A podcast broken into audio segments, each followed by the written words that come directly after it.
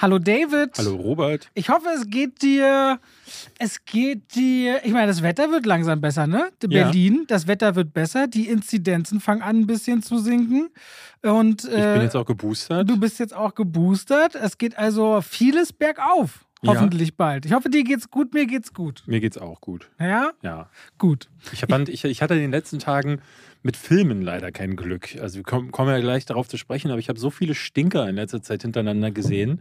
Und da waren so zwei dabei, die haben so körperliche Schmerzen ausgelöst. Sollen wir aufhören mit Filme gucken? Sollen wir was anderes machen im Podcast? Was, was machen wir? Lego-Kritik? Hm, Ähm, ja, nee, das heißt ja Klemmbaustein-Kritik. Essen. Essen. Klemmbaustein-Kritik. Kennst du, hast du nicht diesen ganzen, diesen ganzen Rechtskram mit Held der Steine damals mitbekommen? ja, ja, ja. Ja, ja Klemmbaustein-Kritik. Ja, okay. Gibt's auch coole Sets, nämlich von Blue Bricks und so. Es gibt auch richtig krass andere Hersteller. So, David, bist du bereit für ein Trivia? Hau raus. Wir reden heute, du, du bist ja schon mal mit Videospielen in Berührung gekommen. Ja. Wir, wir reden heute unter anderem über Uncharted und ich habe ein äh, zugegebenermaßen gar nicht so großes Trivia, aber es ist mir auch egal. Und zwar äh, Tom Holland. Erstens, wusstest du, dass der eigentlich Tischler äh, ist in der Familie, dass die ganz viele Tischler in der Familie haben und seine Mutter sagte, weil er auch so eine Zeit hatte, wo er nicht mehr so richtig Kind spielen konnte, aber dann auch nicht Teenager und dann hat sie ihn wieder zur Tischlerlehre angemeldet und er hatte noch acht Wochen, bevor er Spider-Man die Rolle bekommen hat, noch als Tischler wieder angefangen zu arbeiten und dass er eigentlich äh, tatsächlich, äh, Tom Holland ist Tischler. Also der ist ausgebildeter Tischler? Der, der war in der Ausbildung des Tischlers, weil es Mhm. in der Familie halt auch irgendwie schon Vater oder Großvater, also gibt so eine lange Tischler-Tradition Ah, okay. Also Carpenter. Ich glaube, Carpenter ist Tischler. Ich weiß nicht, ob jetzt Tischler oder Zimmermann, Okay. aber jetzt genau der Unterschied an der Stelle ist. Aber was ich sehr witzig fand, weißt du, wie er erfahren hat, dass er Spider-Man ist?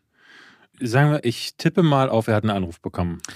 Naja, normalerweise, er war fünf Monate lang beim Casting, also du hast ja verschiedenste Runden und irgendwann stellt sich ja die Frage, wer wird's? Und sie sagen ihm bei der letzten Castingrunde, morgen wissen wir Bescheid. Und dann haben sie ihm, hat er nichts gehört. Ne? Ein Tag nicht, zwei Tage nicht, fünf Tage nichts, sechs Wochen nichts. Bis dann Marvel auf Instagram postet, dass er Spider-Man ist. ja, stimmt. Jetzt, ja, ich habe das irgendwie mitbekommen. Und ich finde das eigentlich sehr lustig. Er hat über Instagram erfahren, dass er Spider-Man ist. Sein eigener Bruder rief ihn an und meinte, nee, nee, nee, die wurden gehackt. Das kann nicht sein. So, die wurden bestimmt gehackt, weil sein Bruder ist ITler, einer von seinen drei Brüdern namens Harry. Und auch sein bester Kumpel rief ihn an und meinte, sag mal, bist du jetzt wirklich Spider-Man? Er so, ja, ich habe keine Ahnung. Und Kevin Feige rief ihn dann auch erst ein paar Stunden später und er meinte, ja, danke, Kevin, ich habe es im Internet gesehen. Hat er denn irgendwas vorher gemacht? Ja, der hat zum Beispiel The Impossible gemacht. Äh, diesen, diesen Film Der- an, der an, die, an die, die, die, genau, die Tsunami-Film, äh, das ist einer der Kinder in der Familie. Ah, Dann hat er zum Beispiel hier den Ron Howard-Film im Herzen der See. Hat er gemacht. Ach, dieser, der mit ähm, Chris Hemsworth? Der ist fantastisch. Nee, das war- der Walfänger. Ach genau, genau, der, Ja. der, der, der ewig lang im Kino verschoben wurde Oh ja, der und dann toll. irgendwie kaum gezeigt wurde, äh, beziehungsweise kaum gesehen wurde. Ich mochte den auch richtig gerne und der hat, er hatte ein paar Sachen vor Spider-Man. Warte mal, The Impossible, No Turning Back. Ich glaube, da ist ja nur eine, das kann nur am Telefon gewesen sein, Mhm. äh, glaube ich. Aber wie gesagt, im Herzen der See und äh, The Impossible sind die beiden Sachen vorher, die er gemacht hat. Ja. Und da muss Marvel wohl schon gewusst haben, dass Tom Holland ist ja bekannt für seine Spoiler, dass er immer nichts für sich behalten kann, dass man ihm am besten erst Bescheid sagt, wenn es auch der Rest der Welt erfährt, dass er Spider-Man ist, weil er wahrscheinlich nicht die Fresse halten könnte. Und damit herzlich willkommen zu zwei Wie wie Pech. Pech und Schwafel. Schwafel. Wir haben einiges gesehen. Ich habe gerade schon gesagt, Uncharted werden wir heute äh, darüber sprechen. Dann hattest du den, der Tinder-Schwindler gesehen? Ja. Ja, da können wir mal drüber reden. Ich habe gestern Abend die ersten 30 Minuten, dann wurde ich zu müde, von der neuen Prinz von Bel Air Serie geschaut. Die jetzt ja so ein bisschen ernsthafter ist, ne? Drama, sehr, Drama. sehr ernst. Fängt ein bisschen sehr skurril an, weil Will, also die Figur Will, ziemlich schnell zu einer Waffe greift. Und das passt irgendwie nicht, die ersten 20 Minuten, die sie da so aufbauen. Aber dann kommt er in Bel Air an und ich lerne gerade so diese ganzen alten Figuren auf Drama-Ebene kennen. Drei Folgen sind gerade raus auf Sky, Schrägstrich Peacock. Wir haben ja gesagt, dass, da haben wir letztens darüber geredet, dass Peacock gelauncht ist in Deutschland über Sky. Und das ist zum Beispiel eine dieser Serien, wo du sofort siehst, dass äh, wir in Deutschland quasi Day and Date äh, die gleichen Folgen gucken können. Zwar noch Toll. unsynchronisiert. Und äh, was hätten wir noch, worüber wir mal reden wollen? Es ist äh, ein bisschen Ich habe noch Big Buck gesehen. ja, Ähm, also äh, der, ich habe jetzt mehrere Filme du hintereinander hast gesehen. Marry Me gesehen. Marry Me gesehen, der neue mit Jennifer Lopez und Owen Wilson. du wolltest mir noch von Boba Fett erzählen. Von Boba Fett wollte ich dir erzählen und von Hanau wollte ich dir gerne erzählen. Ein Film, über den wir hier schon ein paar Mal gesprochen haben, dieser Uwe Boll-Film über dieses Attentat. Eigentlich einer, äh, da sollte man wirklich gar nicht zu viel drüber reden. Ich finde aber trotzdem, dass man einen Standpunkt gegen diesen Film machen muss. Und deswegen, das machen wir heute. Gut, und wir wollen auch natürlich über unseren, einen unserer Lieblingssponsoren später reden. Und dann geht es weiter mit im Zuge des Super Bowls. Die Rams, Los Angeles hat in Los Angeles gewonnen, obwohl sie äh, eigentlich als Gast deklariert waren, vergangene Sonntag zum Montagnacht. Und im Zuge des Super Bowls werden ja immer ein paar neue Trailer veröffentlicht. Ja. Äh, und da werden wir auch mal über ein paar Sachen reden, die uns aufgefallen sind. Hast du schon den neuen Texas Chainsaw Massacre Film gesehen? Nö, ich habe jetzt auch nicht angefragt, ob ich ihn sehen würde. Der kommt ja Freitag raus, also am 18. Ne? 18. Februar, also Freitag, wenn ihr diesen Podcast hier hört, äh, weil es herausgekommen ist, dann quasi morgen. Nee, hast du ihn schon gesehen? Nee. Also, aber du hast ja so einen extra Zugang und ich dachte, weil der wohl schon zu, äh, äh ja. erhältlich ist, dachte Also ich, ich muss dann aktiv anschreiben und sagen, könnt ihr mir das freischalten, ah, dann wird okay. es freigeschalten. Aber da sich so viel angestaut hat. Ich habe zum Beispiel auch noch Der Pfad gesehen, der kommt diese Woche raus. Haben wir vor letzter Woche noch irgendwas aufgeschoben? Mm, nichts, was wir nicht weiterschieben könnten, so viel wir haben. Cyrano startet erst und im Belfast, März. Genau. Und Belfast können wir auch noch schieben. Insofern äh, gibt es einiges zu tun. Wollen wir mit, äh, weil wir bei Tom Holland waren, mit Uncharted anfangen? Machen wir. So, kannst du mir doch mal ein bisschen erzählen, weil ich habe die Spiele nie gespielt. Wie viele Spiele gibt es denn eigentlich? Ich würde, warte, lass mich tippen. Vier? Es gibt vier Hauptspiele. Oh, okay, das habe ich irgendwo aufgeschnappt. Genau, dann gibt es noch für die PlayStation Vita äh, gab es noch ein kleines Spin-off und dann gab es, äh, ich glaube, zum vierten Teil auch noch ein Spin-off. Seit wann gibt es die Reihe? 2006, 2007? Oh, keine Ahnung mehr. Äh, ich glaube, so 2009 ist ungefähr so in dem Dreh. Okay. In der Region, ja. Und der Film jetzt ist ein Prequel, weil Nathan Drake in den Spielen eigentlich wesentlich erwachsen ist. Nein. Nein. Warum Nein. ist es dann jetzt ein Prequel? Es ist ein bisschen skurril, weil äh, der Film glaubt sich die Handlung aus allen vier Spielen zusammen. Also eigentlich erzählt es die Geschichte, wie sich äh, Nathan Drake und Victor Sullivan kennenlernen. Mhm. Die sind im ersten Teil schon äh, ne, seasoned äh, Abenteurer. Aber in den Spielen wird deren, äh, wird deren Vorgeschichte auch irgendwie so ein bisschen erklärt. Das heißt, der Film nutzt da Elemente aus Teil 4. Im, Im, vierten Teil zum Beispiel kommt überhaupt erst das mit dem Bruder. Das, so fängt dieser Film hier an, nämlich mit einem Rückblick in ein Kinderheim, wo er groß geworden ist mit seinem Bruder. Und dann gibt es andere Elemente, äh, Chloe Fraser, die Dame, die mitspielt, die ist eigentlich aus Uncharted 2. Mhm. Die große Actionsequenz mit dem, äh, mit diesem, wo sie aus diesem Flieger raushängt, das ist aus Uncharted 3. Die Struktur mit diesen Schiffen, die sie dann suchen, ist aus äh, Uncharted 1. Also alles durcheinandergewirbelt, aber eigentlich Prequel. Also eigentlich erzählen sie, wie haben die sich kennengelernt. Und das macht der Film wie ich finde, nicht gut, weil er diese ganzen Versatzstücke A nicht gut verweben kann. Also, weil das merkst du schon, dass sie das Drehbuch versucht, alle Spiele irgendwie zu bedienen, aber nicht so richtig weiß, wie packt man das denn jetzt in so einen kohärenten Fluss. Dann passiert aber noch was anderes, nämlich die, die andere Ebene, dass Nathan Drake und Victor Sullivan, die haben eine tolle Chemie in den Spielen das muss man sagen, das, das ist der große Vorteil der Spiele gegenüber dem Vorbild. Das ist ganz klar eine Indiana Jones Kopie. Und zwar eine, die, ähm, die gerade im zweiten Teil Maßstäbe gesetzt hat, was wie filmisches Erzählen in Videospielen passiert. Da sind Actionsequenzen drin, die du ja auch interaktiv erlebst, also die nicht als Zwischensequenz ablaufen. Die hast du so noch nie in einem Videospiel gesehen. Da war die Call of Duty-Reihe noch am ehesten ein Maßstab für. Und das andere, was richtig gut funktioniert hat, war dieses zwischeneinander, dieses Gebanter, diese frechen Sprüche. Nathan Drake ist eh einer, der sich einen One-Liner nach dem anderen rausgedrückt hat. Victor Sullivan immer so dieser, dieser mürrische Typ. Und äh, dann gab es auch immer noch so den Love Interest. Aber die Love Interests in Uncharted waren immer auch starke Frauen. Die waren nicht einfach nur die Damsel in Distress, die da rumgestanden haben, gerettet werden mussten, sondern die waren entweder cool oder manchmal auch die, die Antagonistinnen oder ähm, die waren gleichwertig zu Nathan Drake echte Macherinnen auch. Und das, fand, das finden viele stark daran. Hier war es jetzt äh, aber so, dass Mark Wahlberg ähm, spielte diesen, diesen alternden, ja, das ist ja, er ist ja ein Schmuggler, er ist ein Dieb, der irgendwie als jemand verkauft wird, der schon echt viel erlebt hat und schon so einige Ach, Sachen. Sehr egoistisch, ne? Der genau. nichts außer sein Gold im Kopf hat. Aber das wird nie spürbar. Ich hatte nie das Gefühl, dass es in irgendeiner Form rüberkommt, ja, das ist Victor Sullivan, sondern das ist Mark Wahlberg. Mark Wahlberg spielt sich mal wieder selbst. Ich finde, dass äh, gerade Tom Holland, der, der macht sich ganz gut. Tom Holland passt überhaupt nicht als Nathan Drake. Das haben viele Videospieler schon beanstandet, weil das ist eigentlich ein älterer Typ, aber so von, der ganz, von den ganzen Manierismen. Tom Holland ist auch wieder nur Spider-Man. Aber man muss sagen, bei Tom Holland, der ist halt super charmant. Ähm, das funktioniert schon irgendwie. Aber Tom Holland der arbeitet sich regelrecht an Mark Wahlberg ab. Das ist so, wie als würde der an so eine Wand prallen, weil Mark Wahlberg steht dann da, macht so einen Spruch. Alles Körperliche macht auch Tom Holland, weil Mark Wahlberg fast keine Szenen hat, die mit Action zu tun haben. Alles passiert nur um Nathan Drake herum dadurch brechen viele Komponenten weg, die Uncharted für viele Spieler ausmachen. Ne? Also die interaktive Komponente fehlt. Äh, das Filmische ist ja jetzt wieder, also diese, diese Serie, diese Spieleserie, die sich eigentlich mal bei den Filmen hat inspirieren lassen, um damit die Spiele auf ein neues Level zu bringen, kehrt jetzt in das Ursprungsmedium zurück. Und da ist es auch nur einer von vielen.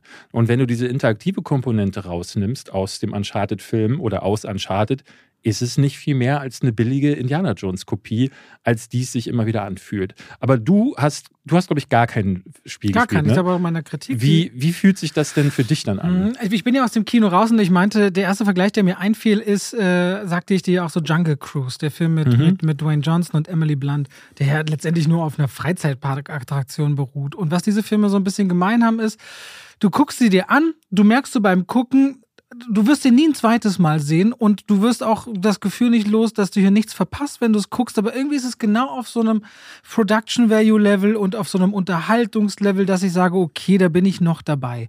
Aber Uncharted äh, funktioniert vor allem aus meiner Sicht wegen Tom Holland und wegen auch ähm, der, der, der, der Figur der Chloe, die ich auch mochte. Wenn sie so ein bisschen, sie kommt mit so einer anderen Energie rein. Wenn sie da mal auftaucht, merkst du, oh, okay, ist eine andere Tonalität drin. Weil diese, diese Chemie oder diese Buddy-Momente, die gibt es zwischen Mark Wahlberg und Tom Holland punktuell mal aber in den meisten Momenten klatscht eben so viel bei Mark Wahlberg ab, weil ich nicht verstehe, warum diese Figur eben so kalt ist. Mhm. Dennoch glaube ich sehr, weil du kamst ja auch raus und meintest, wer soll diesen Film gucken? So für Gamer, die werden wahrscheinlich enttäuscht sein. Und ich meine ja sofort Tom Holland-Fans, weil Tom Holland einfach eine gigantische Fanbase hat, die auch unglaublich äh, interagiert mit ihm auf Social Media. Und wenn er nur ansatzweise in einen Hype von Spider-Man mit rüberbringen kann in Uncharted, wird er auf jeden Fall äh, zumindest kein erfolgloser Film. Für mich ist das so ein bisschen Franchise-Bauerei eins mal eins. So, dass Sony intern, das ist auch der erste Film von, von äh, Sony PlayStation Productions, die so quasi alles unter ihrem Dach da machen können. Und gerade weil wir sind jetzt in so einem Zeitalter, wo Filme an der Kinokasse nicht mehr rentabel sein müssen, weil sie es dann im Streaming sind. Und stattdessen einfach nur die Menge des Contents zählt. Und für mich war das genauso wie Jungle Cruise. Auch bei Jungle Cruise fand ich die Trailer genau wie bei Uncharted, durchweg schlechter als nachher den Film. Das heißt nicht, dass ich Uncharted gut finde, aber er hatte aufgrund, Tom, Tom Holland ist so ein Typ, den kann man nicht böse sein. Wann immer man den in Interviews und so sieht, der hat so äh, Manieren, der, hat, der ist charmant, wie du sagst, der will gerne witzig sein, obwohl der nicht Witze spielen kann, leider. Das ist leider, aber das ist immer so, weißt du, wenn du einen guten Kumpel in der Runde hast, wo du so einen Witz machst und du kannst es ihm nicht übel nehmen, dass er halt keinen guten Witz kann. Ich kann auf Tom Holland nicht böse sein und ich kann, wenn ich ihn sehe, äh, habe ich nicht das Gefühl, auf ihn wütend zu sein, dass er mir gerade Zeit steht. Der hat so eine, einen ganz eigenen Glanz und auch so eine Freude am Spielen, auch wenn er dafür nicht gemacht ist. Auch in Cherry hat er ja gezeigt, dass er einem Timothy Chalamet um Welten unterlegen ist. Den werden wir wahrscheinlich ganz lange in so Franchise-Blockbuster-Formaten sehen und der wird sich immer wieder an Charakterrollen äh, versuchen und daran zerbrechen, glaube ich. Aber das ist für mich Uncharted. Und diese Art Blockbuster, ich meine 120 Millionen Dollar Film, die wenn dann, dann ist das so ein typischer Film, weil ich frage mich immer so, es gibt natürlich Filme, die berühren uns und die guckst du am liebsten auch in einem arthausigen Kino. Und dann frage ich mich, für wen sind denn eigentlich Kinoseele wie 4DX und ScreenX und sowas gemacht? Alles, was so auf noch weiter geht. Und das ist so ein typischer ScreenX-Film für mich. Um es mal so ein bisschen zu erklären, es ist wirklich ganz klassisches Popcorn-Kino, bei dem du auch wirklich immer weißt, was als nächstes kommt mit ultra eindimensionalen Gegenspielern. Also Antonio Banderas hat sich da ein Check-up geholt für die einfachste Rolle, so die man, es war wirklich jeder, jeder andere hätte auch diesen Part spielen können. Ja, es erklärt sich überhaupt nicht, warum der auf der einen Seite so böse agiert und dann wieder doch so dämlich sich nicht richtig absichert. Und ähm, Uncharted ist, was es ist, aber sie haben es wirklich geschafft, schlechtere Trailer als den Film zu schneiden. Und das ist 99 Prozent der Fälle umgekehrt, finde ich. Bei mir ist es tatsächlich ein bisschen so, also ich, ich sehe es wie du. Ähm, ohne Tom Holland wäre das eine größere Katastrophe gewesen. Und das muss man, das muss man dann schon sagen. Wenn ein Film echt nicht gut ist, aber dann ein Darsteller, der ja auch kein guter Schauspieler ist, aber der durch seinen Charisma so eine Strahlkraft entwickelt, dass du sagst, ja gut, okay.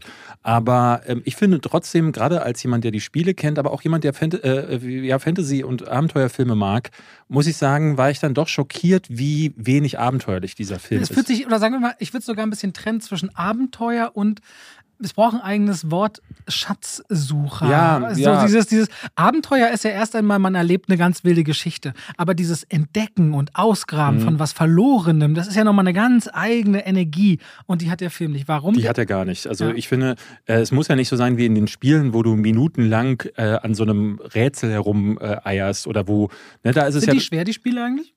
Die sind nicht schwer. Nee, die Rätsel können knackig sein, aber es ist dann halt so, du kommst in so einen riesigen Raum rein und siehst dann so eine gigantische Apparatur und an der weißt du dann schon, wird Nathan Drake dann im Verlauf des Rätsels irgendwann herumkraxeln und so einen, äh, so einen uralten Baumstamm bewegen, der dann wie so ein, äh, so ein Hebel ist, der einen Wasserfall in Bewegung setzt und hinter diesem Wasserfall ist dann ein Schatz versteckt. Und das ist dann natürlich ein, ein, ein ganz anderes Abenteuer erleben. Und das, dass das im Kino nicht umgesetzt werden kann aus Zeitgründen, das ist schon richtig. Aber hier passiert die ganze Zeit etwas, dass ich, das, das fand ich so, äh, das waren solche Zufälle, dass ich das Gefühl hatte, das wird nur wie so eine Checkliste abgearbeitet. Also in den Spielen ist es, äh, gibt es ja alle möglichen Sachen, die in den vier Teilen immer wieder aufkommen. Es gibt die filmischen Actionsequenzen, es gibt Parcours-Einlagen, es gibt das Miteinander der Figuren ähm, und es gibt dann Schätze. Und ich hatte das Gefühl, dass für alle diese Checkpunkte gibt es eine Szene, damit die Checkpunkte abgelistet, äh, abgehakt sind.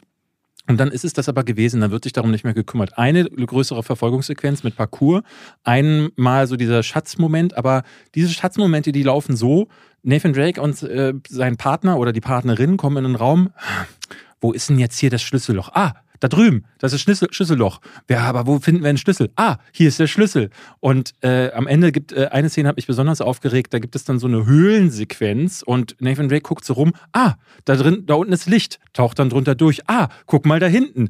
Und so läuft das in einer Tour. Dieser ganze Aspekt, ne, ähm, äh, der, der, die- den die Spiele noch ausmachen, aber auch den auch bessere Abenteuerfilme Ja, haben. ja. Ich erinnere mich an, immer, äh, immer wieder an die Szene, wo Indiana Jones im ersten Teil ähm, in diesem Lager äh, dann plötzlich so runter in dieses Grab, in dieses ägyptische Grab herunterkraxelt. Dann hat er da seinen Stab, stellt den auf, wartet darauf, bis der Mondschein, glaube ich, oder die Sonne ist es, äh, durchbricht, dann auf den, von diesem Stab äh, weitergeschossen wird auf so ein Modell von so einer Stadt und das zeigt ihm dann an, wo der, wo die äh, Bundeslade begraben ist.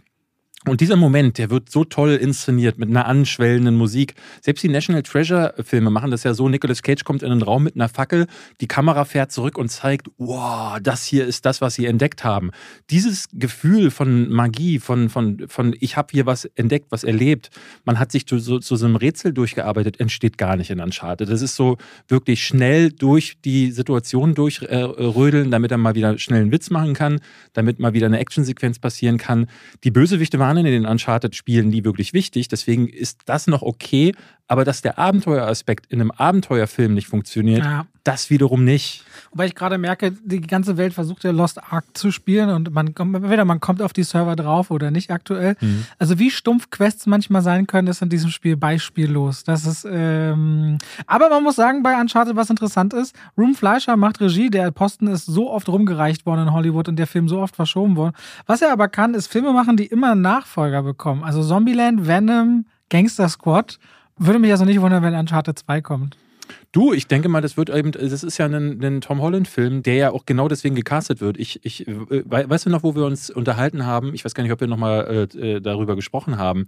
Der Film spielt ja in Berlin. Mhm. Ähm, allerdings, also oder anders, er wurde in Berlin gedreht. Zu großen Teilen oder komplett Äh, nicht? na, Komplett. diese- Wurde, glaube ich, auch in Spanien gedreht. Die, die Anfangssequenz, wo er in der Bar, wo sie sich treffen, ist auf der Oranienstraße in Berlin gedreht. Dieses ganze Ding bei der Auktion, Mhm. das ist äh, in einem Telekom-Gebäude äh, ge gedreht worden. Ah, okay. Und ich habe dann gedacht, während des Films, naja, okay, das verkaufen sie jetzt zwar als New York, was ich nicht so ganz verstehe, aber sie werden irgendwann dann auch in Berlin sein und dann werden sie diese Szenen wahrscheinlich einfach hier mitgedreht haben. Aber dann kommt gar keine Szene in Berlin. Und ich habe gestern, äh, wir haben, äh, kennst du den Daniel? Äh, der ist Fotograf am roten Teppich.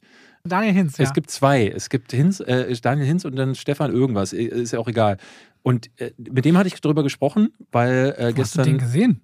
Hm? Wo hast du den denn gesehen? Äh, ich bin am Berlinale äh, Palast vorbei. Die ah. haben nämlich auf Megan Fox und äh, äh, Machine Gun Kelly gewartet da und der meinte, ja, sie waren bei den Dreharbeiten von Uncharted dabei. Und dann meinte ich so, ey, könnt ihr mir sagen, warum der in Berlin gedreht wurde, aber gar nicht in Berlin spielt? Und die beiden meinten, Fördergelder. Ja klar, die immer, die, immer. Ja, und daran habe ich gar nicht gedacht, natürlich. Ne? Und das ist so witzig. Du zahlst, wenn du ins Kino gehst, um Uncharted zu sehen, zweimal du zahlst für die Kinokarte und du hast vorher als Steuerzahler für den Medienfonds gezahlt. Und ähm, so entstehen Filme heute. Also es gibt mehrere Filme mittlerweile. Aber das ist Deutschland keine Ausnahme. Das ist auf der ganzen ja. Welt alle Drehorte so. Also Atlanta zum Beispiel in den USA ist ja auch so eine Stadt, in der so viel gedreht wird, weil die eben so krass, äh, weil die so krass fördern. Und du hast in Deutschland natürlich auch das Know-how, weil Babelsberg vor der Tür. Du hast ja eben auch das, das filmische Können um die Ecke. Ne? Du, da gebe ich dir recht, aber es verstärkt diesen Eindruck, den man hat, dass hier ein Film ist, ähm, es gibt noch eine andere Komponente, die, die ich da äh, auch noch passend dazu fand, dass hier ein Film ist, der unbedingt auf Franchise getrimmt werden soll. Die casten Tom Holland, obwohl er nicht in die Rolle passt. Die casten Mark Wahlberg, obwohl er gar nicht in die Rolle passt und eigentlich auch gar keine Lust hat. Dann drehen sie das äh, mit Medienfördergeldern, damit das Ganze irgendwie rentabel bleibt. Und was mir noch aufgefallen ist, dass der Film so unbedingt auf jung getrimmt werden muss. Die wenigen Ideen, die dieser Film hat, es gibt diese Techno-Club-Sequenz, wo sie irgendwann ankommen. Das gibt es in den Spielen nicht. Das ist okay, wäre ja eine frische Idee, aber es ist eine Idee, die passt überhaupt nicht zu den Uncharted-Spielen. Und dann gibt es später eine Szene, da sitzt er mit einem Handy da und schickt so LOL-Smileys an äh, Victor Sullivan. Dann reden sie immer wieder auch über diese, diese Handysache mit, mit wie viele Apps hat er auf dem Handy, ist ein großes Thema.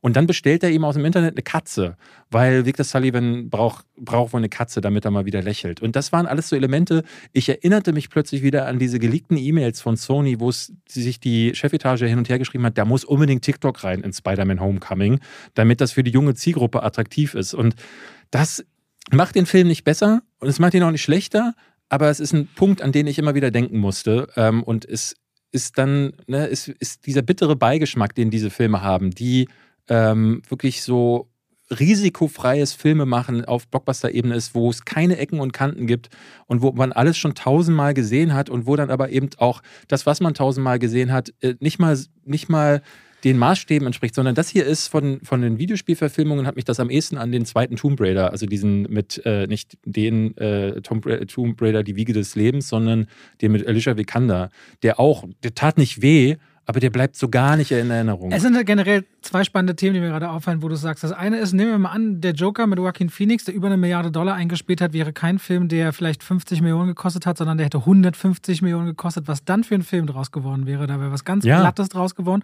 Das ist generell ein spannendes Thema, weil all diese Medienkonzerne sind Aktienunternehmen und da sind Aktionäre mit Dividenden und Renditenerwartungen hinter. Und das macht letztendlich Filme kaputt. Ja. Und das andere ist, was die Fördermaßnahme angeht, gibt es ja so spannende Beispiele. Ich weiß nicht, ob du es weißt.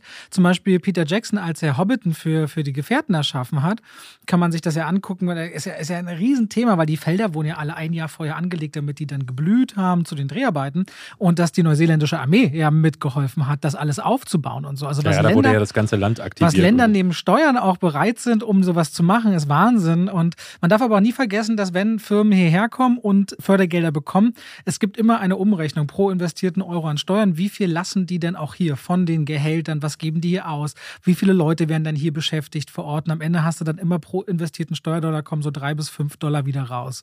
Äh, da gibt es dann immer so lange Listen. Das Medienboard macht ja jedes Jahr große Empfänge und dann gibt es nochmal das Journalistendinner vorher. Ich war da schon mhm. ein, zwei Mal, da wird dir so auf 20 Minuten präsentiert, wie viel Geld sie verdienen mit dem, was sie ausgegeben haben und so. Das ist sehr, sehr spannend.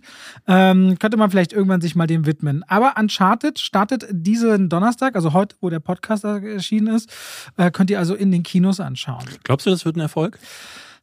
Ich bin so hin und her gerissen, weil Sony hat ja keine eigene Plattform. Sony hat ja diesen direkten Deal mit Netflix geschlossen. Ne?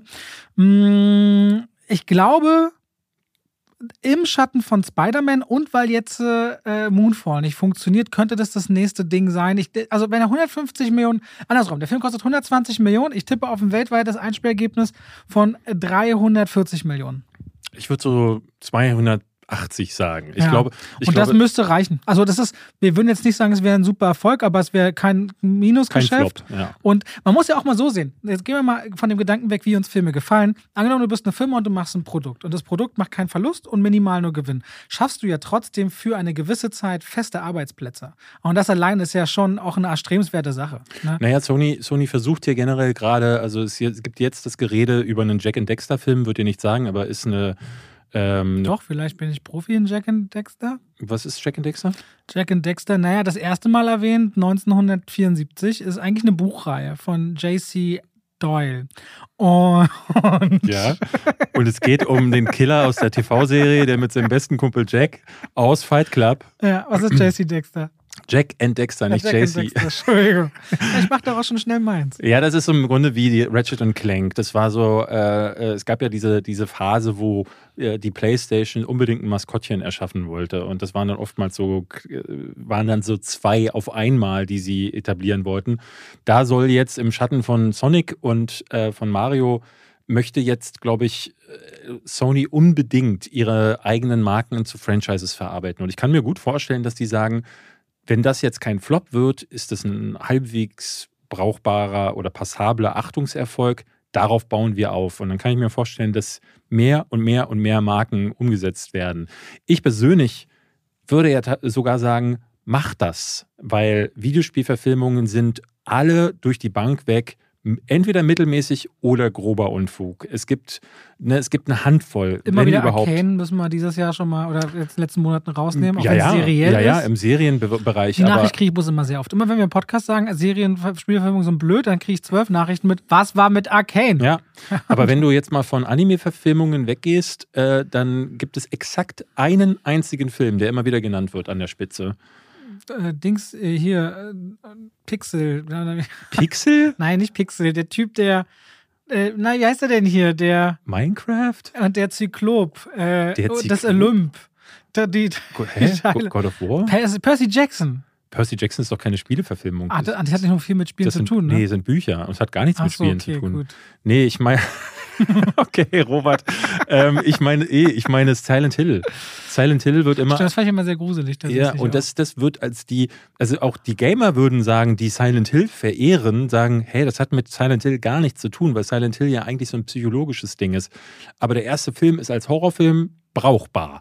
Und dementsprechend ähm, ist das schon das Beste, was wir in dieser Richtung kriegen. Squid Game ist auch irgendwie eine Spieleverfilmung. Ja, ja, nee.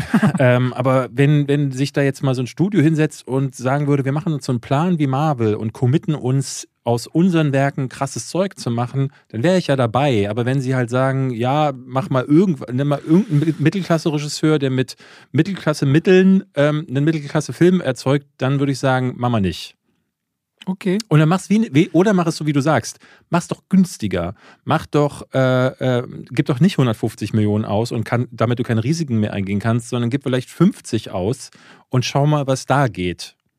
Wäre natürlich spannend. Ich finde es halt schwierig, aus einem interaktiven Medium ein nicht interaktives Medium zu machen. Das heißt, aus Spielen, wo du normalerweise voll involviert bist, dann die Geschichte nur rauszunehmen, weil es gibt auch nicht wenige Gamer, die skippen die Geschichte. Ich bin so einer, ich weiß bis heute nicht, was in WoW das Problem mit Horde und Allianz ist. Ich habe seit 15 Jahren gespielt, aber mich interessiert nicht, was die für einen Stress miteinander haben. Wird auch nicht wirklich klar aus den Questtexten. So, und bei Lost Ark, keine Ahnung, ich verklopp halt Dämonen, fertig, so, Ja. bis ich Level 50 bin oder so. Den Mond? Die Dämonen. Ach, Mond. Dämonen.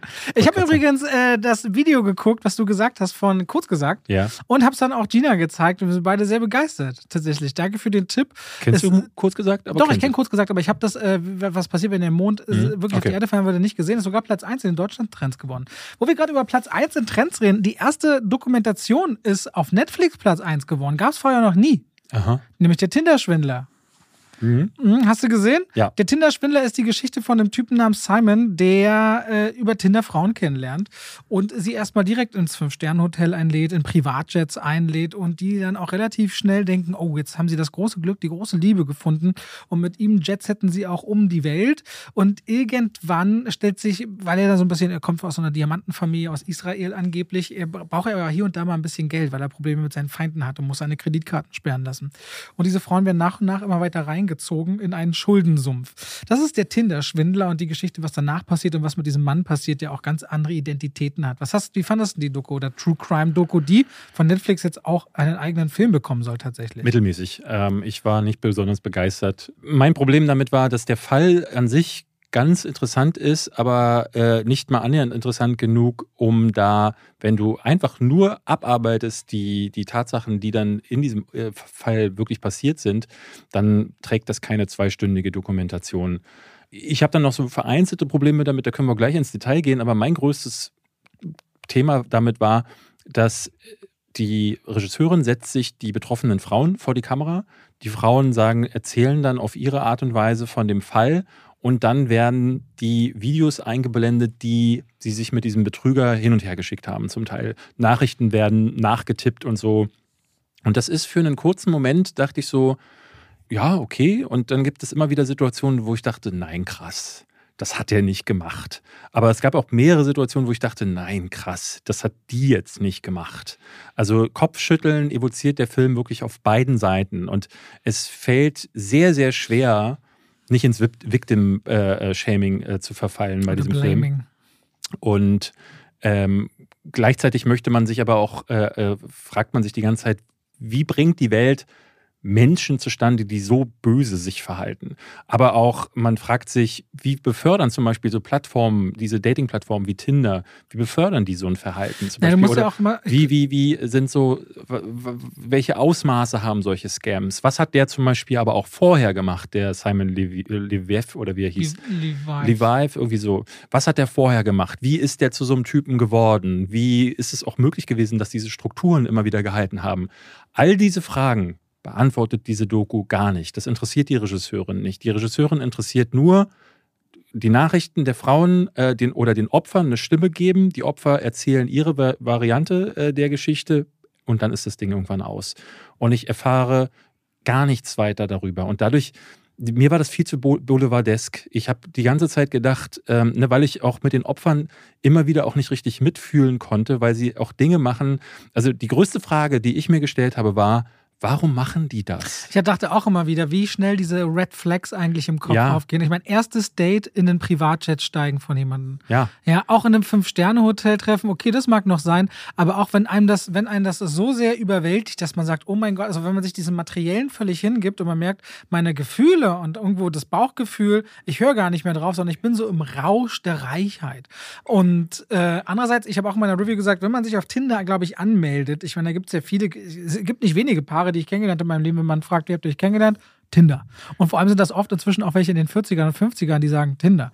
Aber ich glaube, der Punkt, wo die meisten am Rumtindern sind, ist ganz oft, wenn sie entweder frisch aus einer Beziehung sind oder sich sehr, sehr einsam fühlen. Also extrem empfänglich ja. für Veränderung, Zuneigung, oder irgendeine Form von Aufmerksamkeit. Aber du gibst ne? ja bei Tinder nicht mit, mit dem Anmelden äh, gleichzeitig den, äh, den, den, gesunden Menschenverstand an der Tür mit ab, weil das, was du sagst. Also ich war einmal, glaube ich, mein Leben nur auf Tinder eine Zeit lang und das war schon ein Ausnahmezustand bei mir, wo ich mhm. auch dachte, wo ich sagen würde, auch im Rückblick eine sehr spezielle Phase, die okay, dass nichts nichts Schlimmes oder Wildes bei passiert, aber wo ich sagen würde, eigentlich erkenne ich mich nicht ganz darin wieder. Mhm.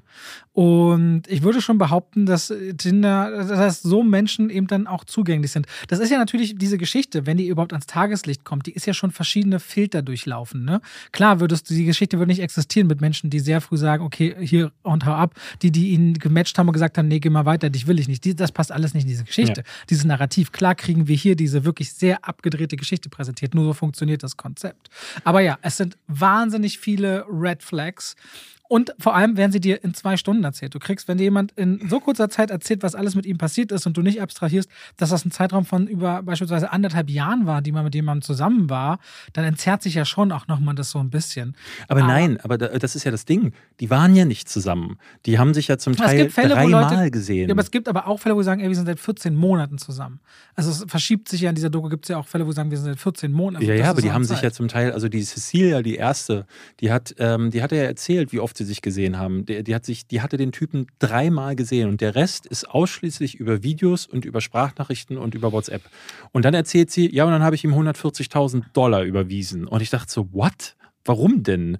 Also, und das war eine Frage, die in mir aufkeimte. Was geht auch in solchen Menschen vor, dass jede Vorsicht, jede Vernunft über Bord geworfen wird, wenn äh, solche Leute auf sie eintreffen. Das, das, da geht es dann schon um psychologische Profile. Absolut, das sind Psychologen. Wenn Leute ein so großes, ich sag mal, Helfersyndrom haben oder das Gefühl, Leute pleasen zu wollen oder zu müssen.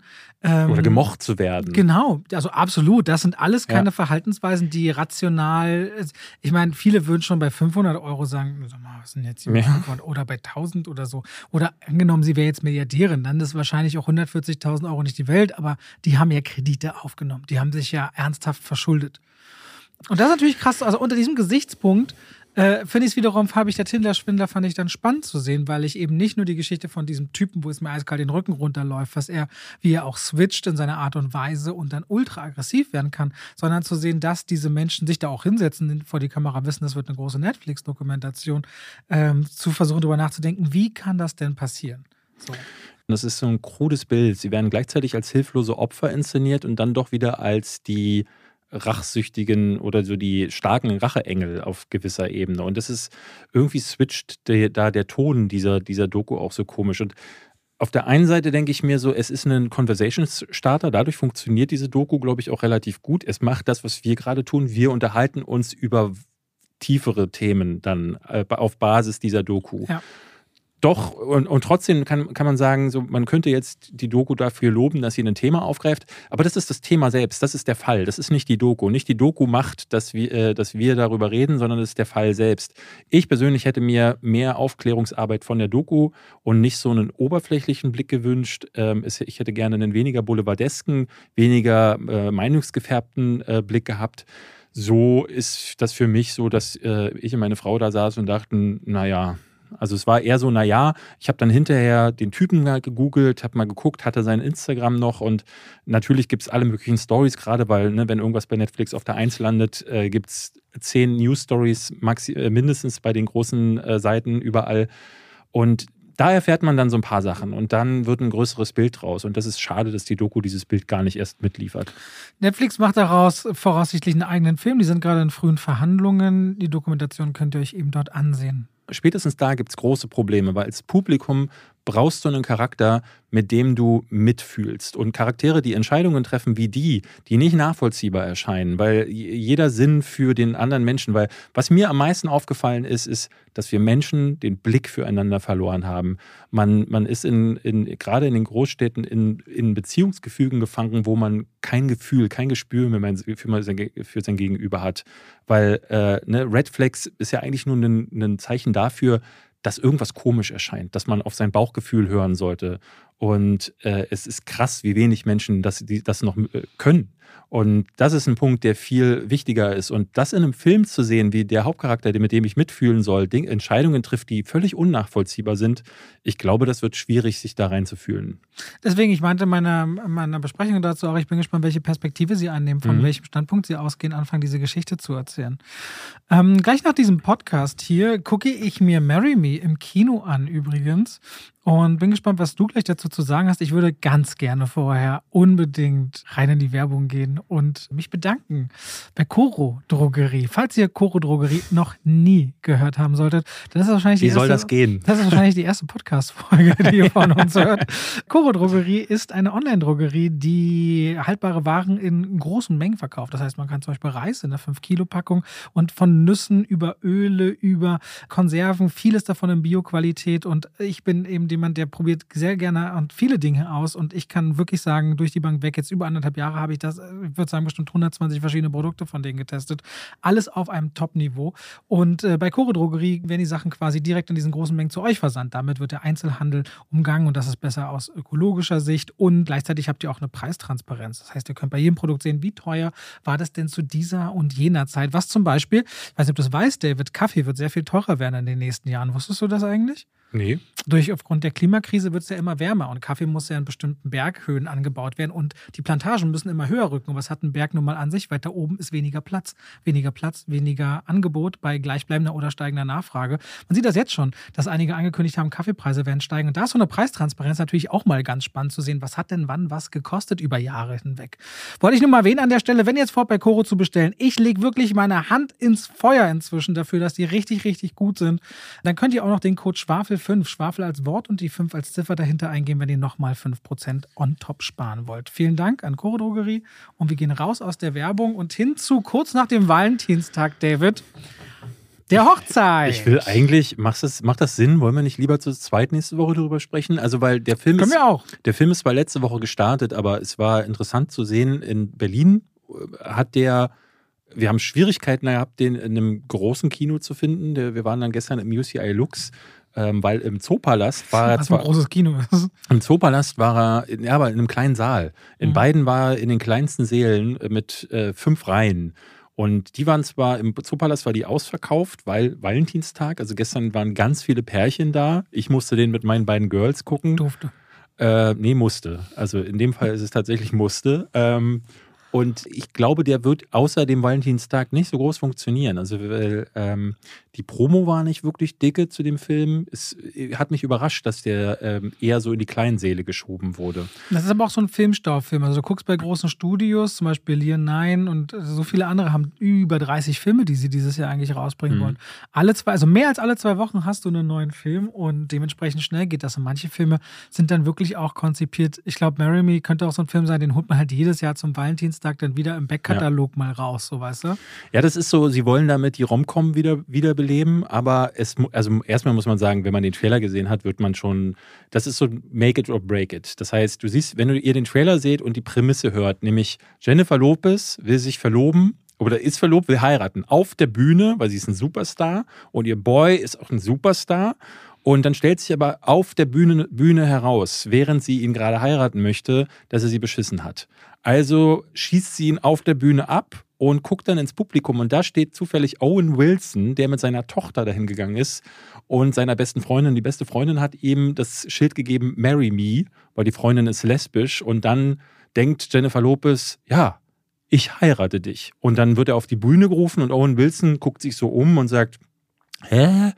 Und dann gibt es eine Zeremonie, er wird gefragt, willst du sie auch heiraten? Und beide sagen ja. Und dann beginnt dieser Film. Also ich freue mich ja, ich sag mal ganz kurz, das weiß ich ja alles nach dem Trailer. Worauf ich mich freue, wenn ich den Film nachher anschaue, ist zu sehen, wie diese beiden Welten kollidieren. Und was für sie ganz normal ist, ist für ihn so, oh mein Gott, äh, was geht denn hier ab? Und was für ihn so normal ist, ist für sie, äh, ist das schon ein bisschen, so auf die Momente freue ich mich so ein bisschen, weil das hat für mich so leichte Notting Hill Vibes, wo ja auch aus zwei Welten Funktioniert so gar nicht. Okay. Funktioniert Ich überhaupt. vielleicht trotzdem ein bisschen. Owen Wilson merkt man an, also entweder ist Owen Wilson, meine Frau meinte, er ist drogensüchtig. Ich glaube, dass äh, Owen. Er wirkt, als wenn er drogensüchtig wäre in der Rolle, meint meint Nee, sie, ich, sie glaubt, dass er in, also äh, sie, sie meinte, sie, sie hat ihn schon äh, privat getroffen, ähm, aber äh, sie glaubt, der ist halt ähm, drauf. Also was ich bei dem krass finde, der wirkt abwesend, er humpelt mittlerweile. Äh, Gerade in dem Film fällt das stark auf.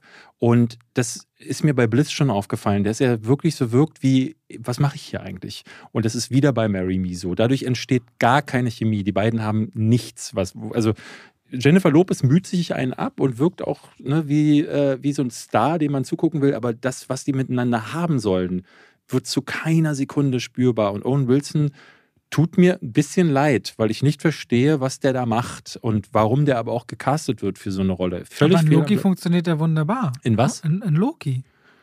Äh, ja, ja, total. Also da ne? kommen so, ich meine, ich verstehe Bliss, wenn sich so zeigen würde, konstant, mit dem ist was falsch, aber wie, kommt, wie passt dann Loki ins Ich, Bild? Ne? keine Ahnung, ob er dann, also äh, äh, ich, also was meine Frau da sagt, äh, das ist, die ist halt auch sehr extrem, aber ich habe so ein bisschen das Gefühl, dass das für den so Paycheck-Dinger sind mittlerweile, wo er dann erscheint, aber nicht so richtig.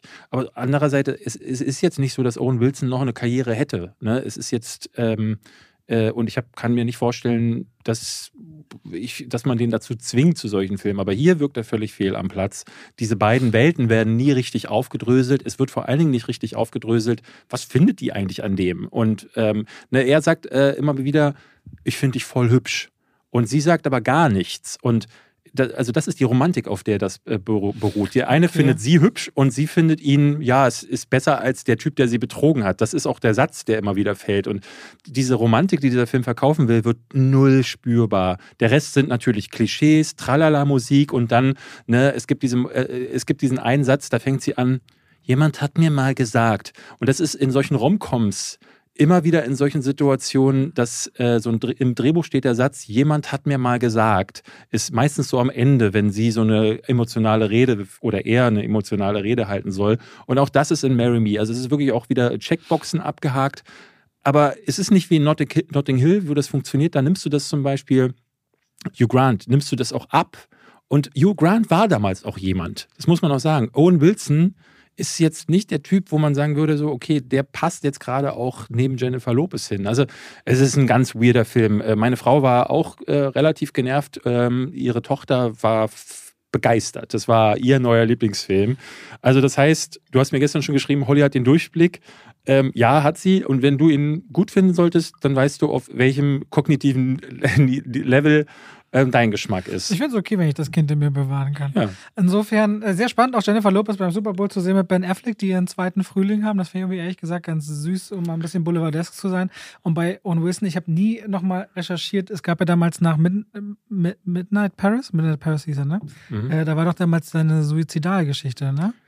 Der ist ja, was genau da die Hintergründe sind, ob das irgendwie Midnight zusammenhängt, Paris, was, da, was da genau bei ihm ist, habe ich jetzt ehrlich gesagt ich auch nicht. Äh, das nicht ist, aber das ist so ein Punkt, der dann im Hinterkopf aufploppt. Ja. Ne? Wenn, wenn ich solche Momente sehe, wo ich denke, der Schlaf wandelt durch solche Momente und wirkt gebrechlich. Und ähm, das tut mir dann eher leid, wenn ich solche Filme sehe.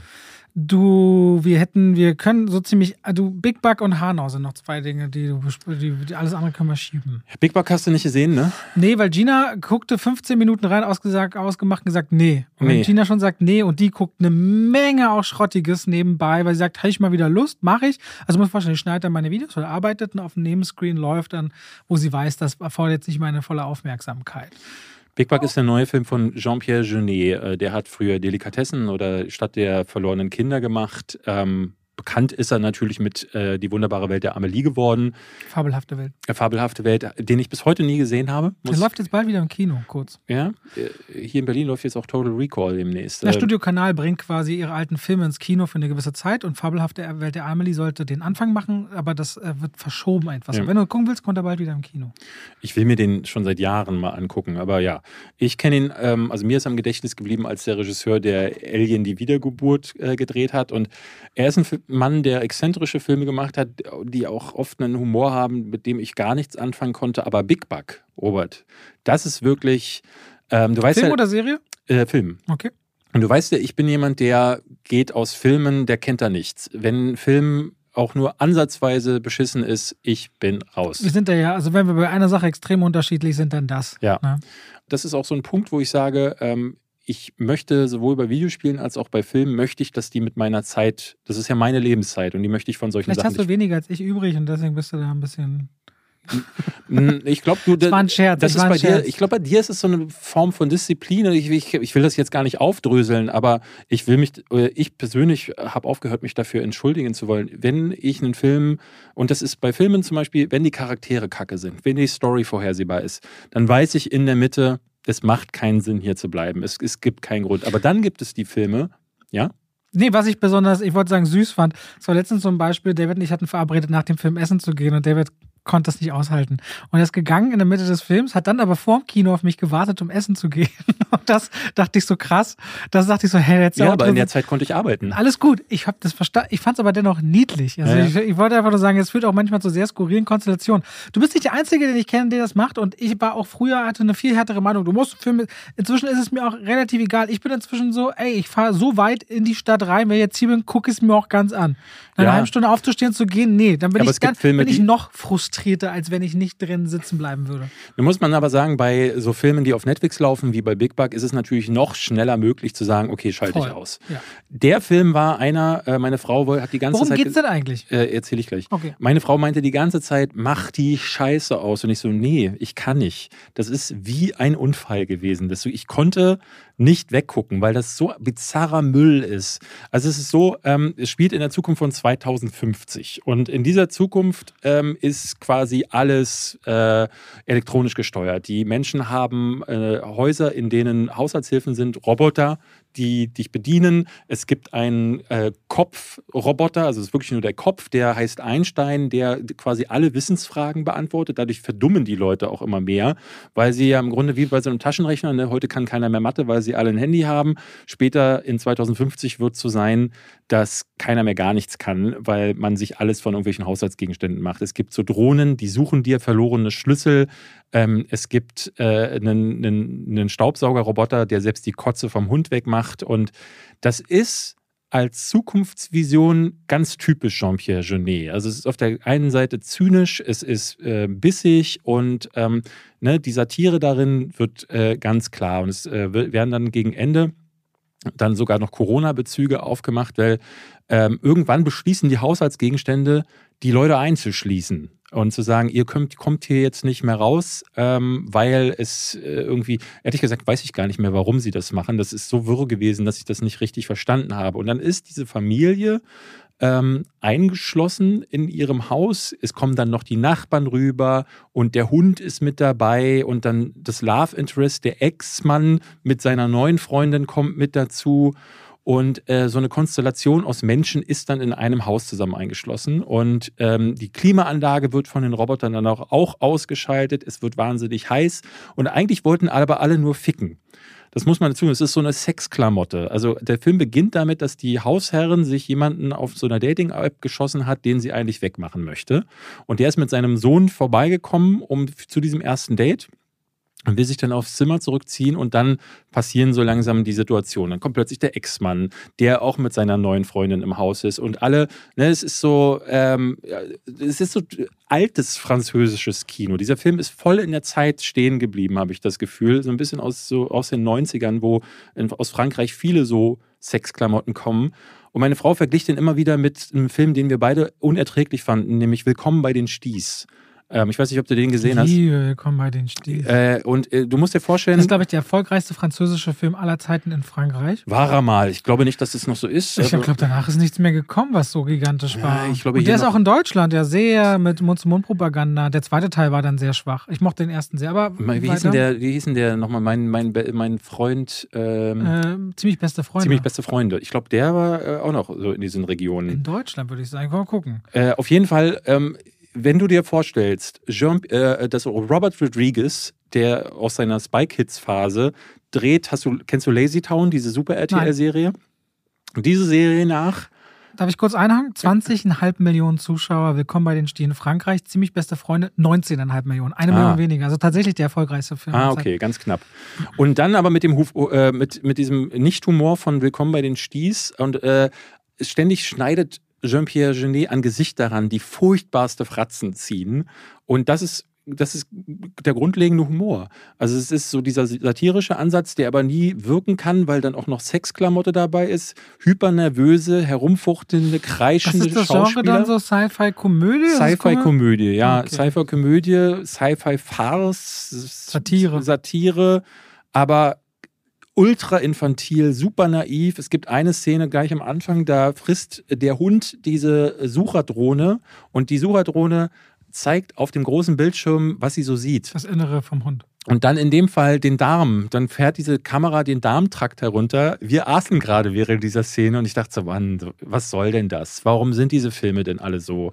Und das ist so ein blöder, blö so ein stumpfer und so ein un unerträglich furchtbarer Film. Das ist, äh, das, und ich dachte dann so, ja, Ich bin sehr gespannt, auf Platz 3 in den Streaming-Charts bei Netflix, da passt er hin. ich bin sehr gespannt, wenn du jetzt diese Worte alle für Big Bug schon gefunden hast, was du jetzt über Hanau zu sagen hast. Ja, Hanau ist Abschaum. Das ist halt wirklich ein Film, der, ähm, der, wir haben ja hier schon darüber gesprochen, ich will ganz kurz nochmal rekapitulieren. Ihr wisst vielleicht von diesem Anschlag, der in Hanau passierte, einen Mann, äh, der so ein bisschen aus dieser Q-Anon-Blase kam, äh, voll mit rechtem Verschwörungstara, hat sich hingesetzt, hat ein Pamphlet äh, in die Kamera gesprochen und ist dann losgezogen und hat in der Shisha-Bar mehrere ähm, äh, migrationsstämmige Menschen erschossen, ist weitergezogen, hat dann auch andere Leute noch erschossen und am Ende seine Mutter und sich selbst gerichtet. Ein furchtbares Attentat ging damals durch die Medien und Uwe Boll hat gesagt, krass, geil mache ich. Da mache ich einen Film zu, der hat ja in der Vergangenheit, ähm, es gibt ja diese zwei Phasen von Uwe Boll. Die erste, wo er bekannt mit wurde, mit ähm, Spieleverfilmungen zu Spielen, die er hasst, also der hasst ja Spiele, hat aber da die Rechte günstig für eingecasht und hat dann gesagt, jetzt äh, nehme ich mir Ben Kingsley, der in einer Drehpause gerade nichts zu tun hat und gebe dem den Großteil des Budgets und den Rest, den verballer ich für andere Dinge und ähm, die äh, Make-up-Effekte, die Special Effects, das sieht man ja dann auf der Leinwand, sind alle Müll. Und dann gab es die zweite Phase, die hat fast keiner mehr mitbekommen, ähm, wo er hauptsächlich sein Gedankengut auf die äh, Leinwand gebracht hat. Äh, ich weiß nicht, ob du die Rampage-Trilogie kennst. Nee. Es ist ja irre, in was für einer, äh, in was für einem äh, Umfang er Menschen in seinen Filmen Amok laufen lässt. Ähm, der, der, die Rampage-Trilogie besteht daraus, dass jemand in die Kamera guckt, sagt, die Welt ist doof, alle sind scheiße, dann zieht er los und schießt auf Menschen und bringt die alle um. Film zu Ende. Davon gibt es drei Teile. Es gibt einen Film, den hat er vor seiner großen ähm, Spieleverfilmungsnummer gemacht. Amoklauf hieß der. Brauche ich nicht erklären, worum es geht. Dann gibt es White House äh, äh, oder President Down oder irgendwie, ich weiß gar nicht, wie der heißt, der mit ähm, dem äh, äh einen Darsteller aus Prison Break ist. Äh, auch ein Film, wo jemand zum Kapitol loszieht und äh, Menschen erschießen möchte. Es ist Wahnsinn, wie oft Uwe Boll zu diesem Mittel greift. Und dann hat er aber noch so Filme wie Auschwitz gemacht, wo er, äh, wo er wirklich versucht, diese Gräueltaten irgendwie nachzufilmen. Und du verstehst überhaupt nicht, was das soll. Und wenn man weiß, dass der ja einen eigenen YouTube-Kanal hat, wo er eigentlich die ganze Zeit da sitzt und immer wieder seine eigenen Ideologien, die sehr, der ist ja ein sehr linker Typ, der ist ja nicht rechts oder so. Aber der hat bedient sich einer Art und Weise, wie er damit umgeht, dass man doch das Gefühl hat, er wäre irgendwie aus diesem Metier. Ich denke mir aber die ganze Zeit, wann zieht denn der eigentlich mal los und läuft amok? Weil äh, es kann nicht mehr lange dauern, bis er selbst glaubt, Gehör sich äh, verschaffen zu wollen. Denn genau das ist Hanau. Hanau ist so ein Ding, wo er seit Monaten propagiert, dass jetzt mal jemand die Wahrheit sagen müsste, wo dass er einen Standpunkt zu machen habe. Und dann guckst du dir diesen Film an und merkst, er hat gar nichts zu sagen. Er filmt einfach nur die Bluttat ab. Und was vorher aber noch passiert ist, finde ich viel schäbiger. Also dieser Film beginnt damit, dass Stefan Mennekes mit das ist irgendwie ein Buddy von ihm, mit dem hat er alle möglichen seiner Boll-Filme gedreht. Der hat ihn auch mitgeschrieben. Der steht 40 Minuten im Bild, 40. Rasiert sich, fährt mit dem Auto nach Hanau rein ähm, und verfasst dieses Pamphlet mit all die, mit diesen ganzen Verschwörungstheorien, wo er sagt, er wird die Welt aufräumen, wo er über Ausländer hetzt und ähm, dieses ganze Gedankengut. Und was Boll damit macht, ist, dass er dem Täter eine Stimme gibt. Ne, weil normalerweise sagt man ja in den Medien dann gerade, weil Attentäter haben ja häufig dann auch dieses Ziel, sie wollen ja in die Geschichte eingehen, sie wollen die Leute erreichen. Deswegen ist man sicher, abgesehen von der Springerpresse, mittlerweile einig, dass man genau das dann nicht tut, dass man nicht noch diese Videos von denen veröffentlicht, diese Audiotapes, damit die eben nicht noch die, die Welt mit ihren äh, äh, mit ihren Gedanken gut äh, beschmutzen können. Und äh, genau das macht der Boll. 40 Minuten. Und dann, das ist furchtbar gespielt, das ist wirklich wie Laiendarstellertum. Und dann zieht er los nach Hanau und er schießt in blutigsten Details diese Leute. Kopfschüsse, das Blut suppt richtig aus den Wunden raus, das Gehirn spritzt aus dem Kopf, liegt dann auf dem Boden. Die, Le äh, die Opfer winden sich mehrere Minuten in ihrem eigenen Blut ähm, vor Schmerzen und dann schneidet Boll zurück auf den Täter und der sagt dann, ja, das war jetzt aber effektiv. Jetzt hätten sie mich aber fast erwischt. und ich dachte so, i, ist das schäbig. Und dann nach einer Stunde ist die Nummer tatsächlich vorbei, weil mehr hat er da nicht zu sagen. Er bringt dann noch seine Mutter um. Und dann darf er nochmal so seine Sätze in den Mund sagen. Und was dann passiert, ist, dass der Appendix ähm, äh, kommt, nämlich Uwe Boll ist im Auto zu sehen, der gerade nach Hanau fährt und sagt so, ich war nach Hanau. Und dann zeigt er nochmal mit dem Zeigefinger auf die Tatorte und dann ist vorbei. Dann werden die Opfer noch eingeblendet auf so einer Tafel, aber das ist es dann gewesen. Und da merkt man dann, das hier ist kein Standpunkt. Das ist wieder mal reinste Selbstinszenierung. Das ist Mitverdienen an dem Schicksal von, von ganz vielen Opfern und dabei wirklich nicht mehr als ein ganz, ganz schäbiger Exploitation-Film, der ähm, ne, diese Tat auch nicht auf eine gewisse Art und Weise auf, äh, aufbereitet, sondern einfach nur Pisse ist. Der ist gedreht mit einem iPhone 2, es gibt keine Ausleuchtung, es gibt keine äh, Screen Direction, das ist einfach nur. Und die bezahlt er komplett selber, oder was? Ich, ich glaube ja. Wer gibt Geld dafür? Er, selber. Ich glaube, er macht das. Also der Film kann nicht mehr als 2000 Euro gekostet haben. Mannekes wird das gemacht haben. Also sein Kumpel wird das als als Buddy Move gemacht haben, weil auch der wahrscheinlich keinen Bock auf eine Karriere hat, weil anders kann ich mir nicht erklären, in so einem Müll mitzuspielen. Äh, dann, wie gesagt, Kamera wird er halt zu Hause haben. Das sieht aus wie mit einer, äh, mit einer, ich denke, das ist sowas wie mit einer normalen Kamera gedreht. Wahrscheinlich sogar mit dem iPhone. Weil mehr passiert nicht. Es gibt keine Ausleuchtung. Es gibt eine Szene, da sitzen sie so in einer Bar und du merkst halt, dass der Ton doll übersteuert, weil sie das mit Originalton gedreht haben und kein Ideal drüber hauen konnten der wird nichts gekostet haben, der Film. Und das, äh, der, der, das teuerste, was dann noch in, äh, da dazu kommt, ist so Abmischung, Schnitt und Vertrieb. Ne? Und ich, ich lasse das vielleicht ein paar tausend Euro kosten, die der Boll dann aus seinem eigenen äh, System spült, weil er hofft, damit irgendwie was zu machen. Am Donnerstag jetzt, also heute, wenn der Podcast erscheint, wird der, äh, wird der Müll auf DVD erscheinen und vielleicht hat er Glück und jemand greift zu, der denkt so, Hanau, habe ich schon mal irgendwo gelesen. Das ist schäbigstes, schäbigstes Filme machen. Ähm, für mich schon, also ich brauchen wir eigentlich gar nicht weiter darüber reden, ist der schlechteste Film des Jahres jetzt schon. Und ähm, auch in der Vita von Uwe Boll, der wirklich nur Müll gemacht hat, nur Müll. Ähm, jetzt mal ab, es gibt Leute, die sagen, der eine ist jetzt aber gar nicht mal so schlecht. Nur Müll ist das der, das ist der, der absolute Abschaumfilm. Ähm, und er hat schon vorher Auschwitz gemacht. Aber Hanau ist so ein krasser Scheiß. Der sollte sich wirklich was schämen. Also für mich ist das halt, ne, Uwe Boll war immer dieser Schreihals, der ähm, sich mit Kritikern angelegt hat. Und der war immer dieser Running Gag. Ne? Der ähm, mittlerweile ist es ja, es war lange Zeit schick, sich über den aufzuregen. Mittlerweile hat sich dieser Gag auch schon verflüchtet. Flüchtig. Jetzt zeigt sich, dass, dass der eigentlich, was das seine Intentionen wirklich sind. Und ich kann nur jedem empfehlen, und leider brechen wir das jetzt hier gerade, was ich jetzt empfehle, aber ich sage, eigentlich darf es keinen Dialog mehr über, über ihn und seine Filme geben, weil das spielt diesem Mann wirklich nur noch in die Hände.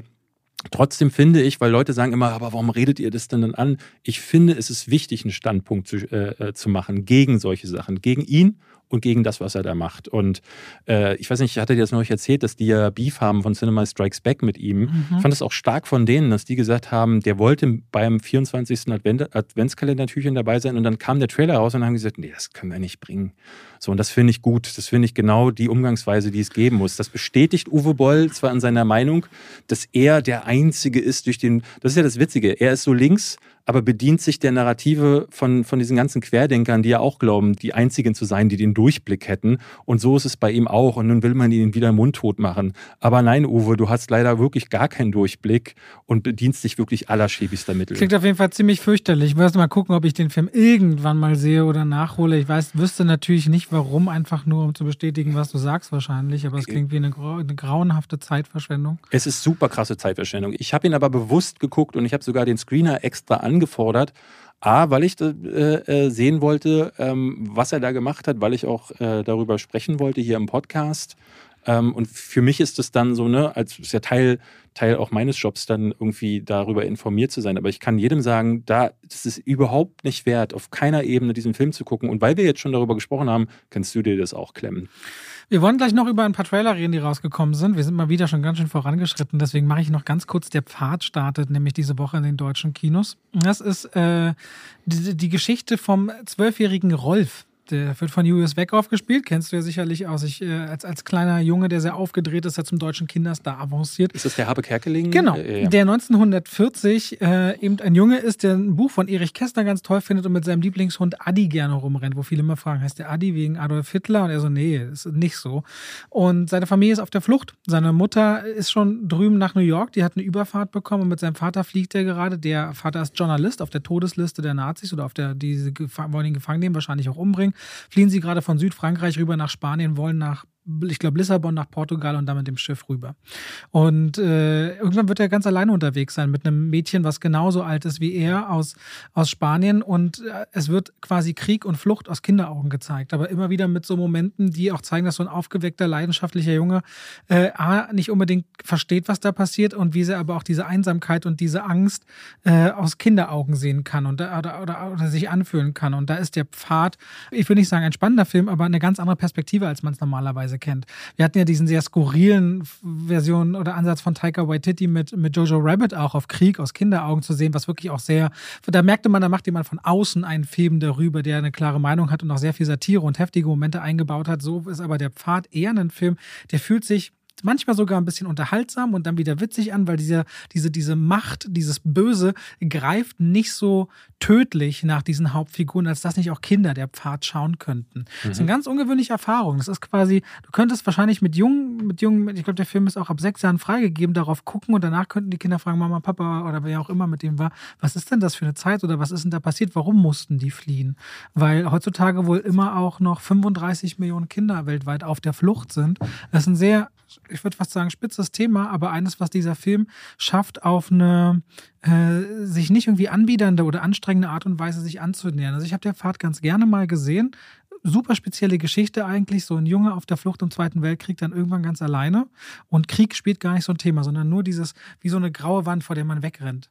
Und er teilt auch immer die Leute ein. Der Vater fragt ihn immer, guter Mensch oder böser Mensch. Er guckt quasi Menschen am Strand an und dann sagt er zum Beispiel zu einem Mann, guter Mensch, weil der lacht. Und dann siehst du aber dann die Nazi-Uniform, die auf dem Boden liegt. Und das ist schwer von der Tonalität zu greifen, der Film, aber ich mochte den. Hattest du damals gesehen, äh, dass hier Hitler und das, der, der das rosa Kaninchen stahl oder so wie der hieß? Mhm, auch nicht nee. letztes Jahr?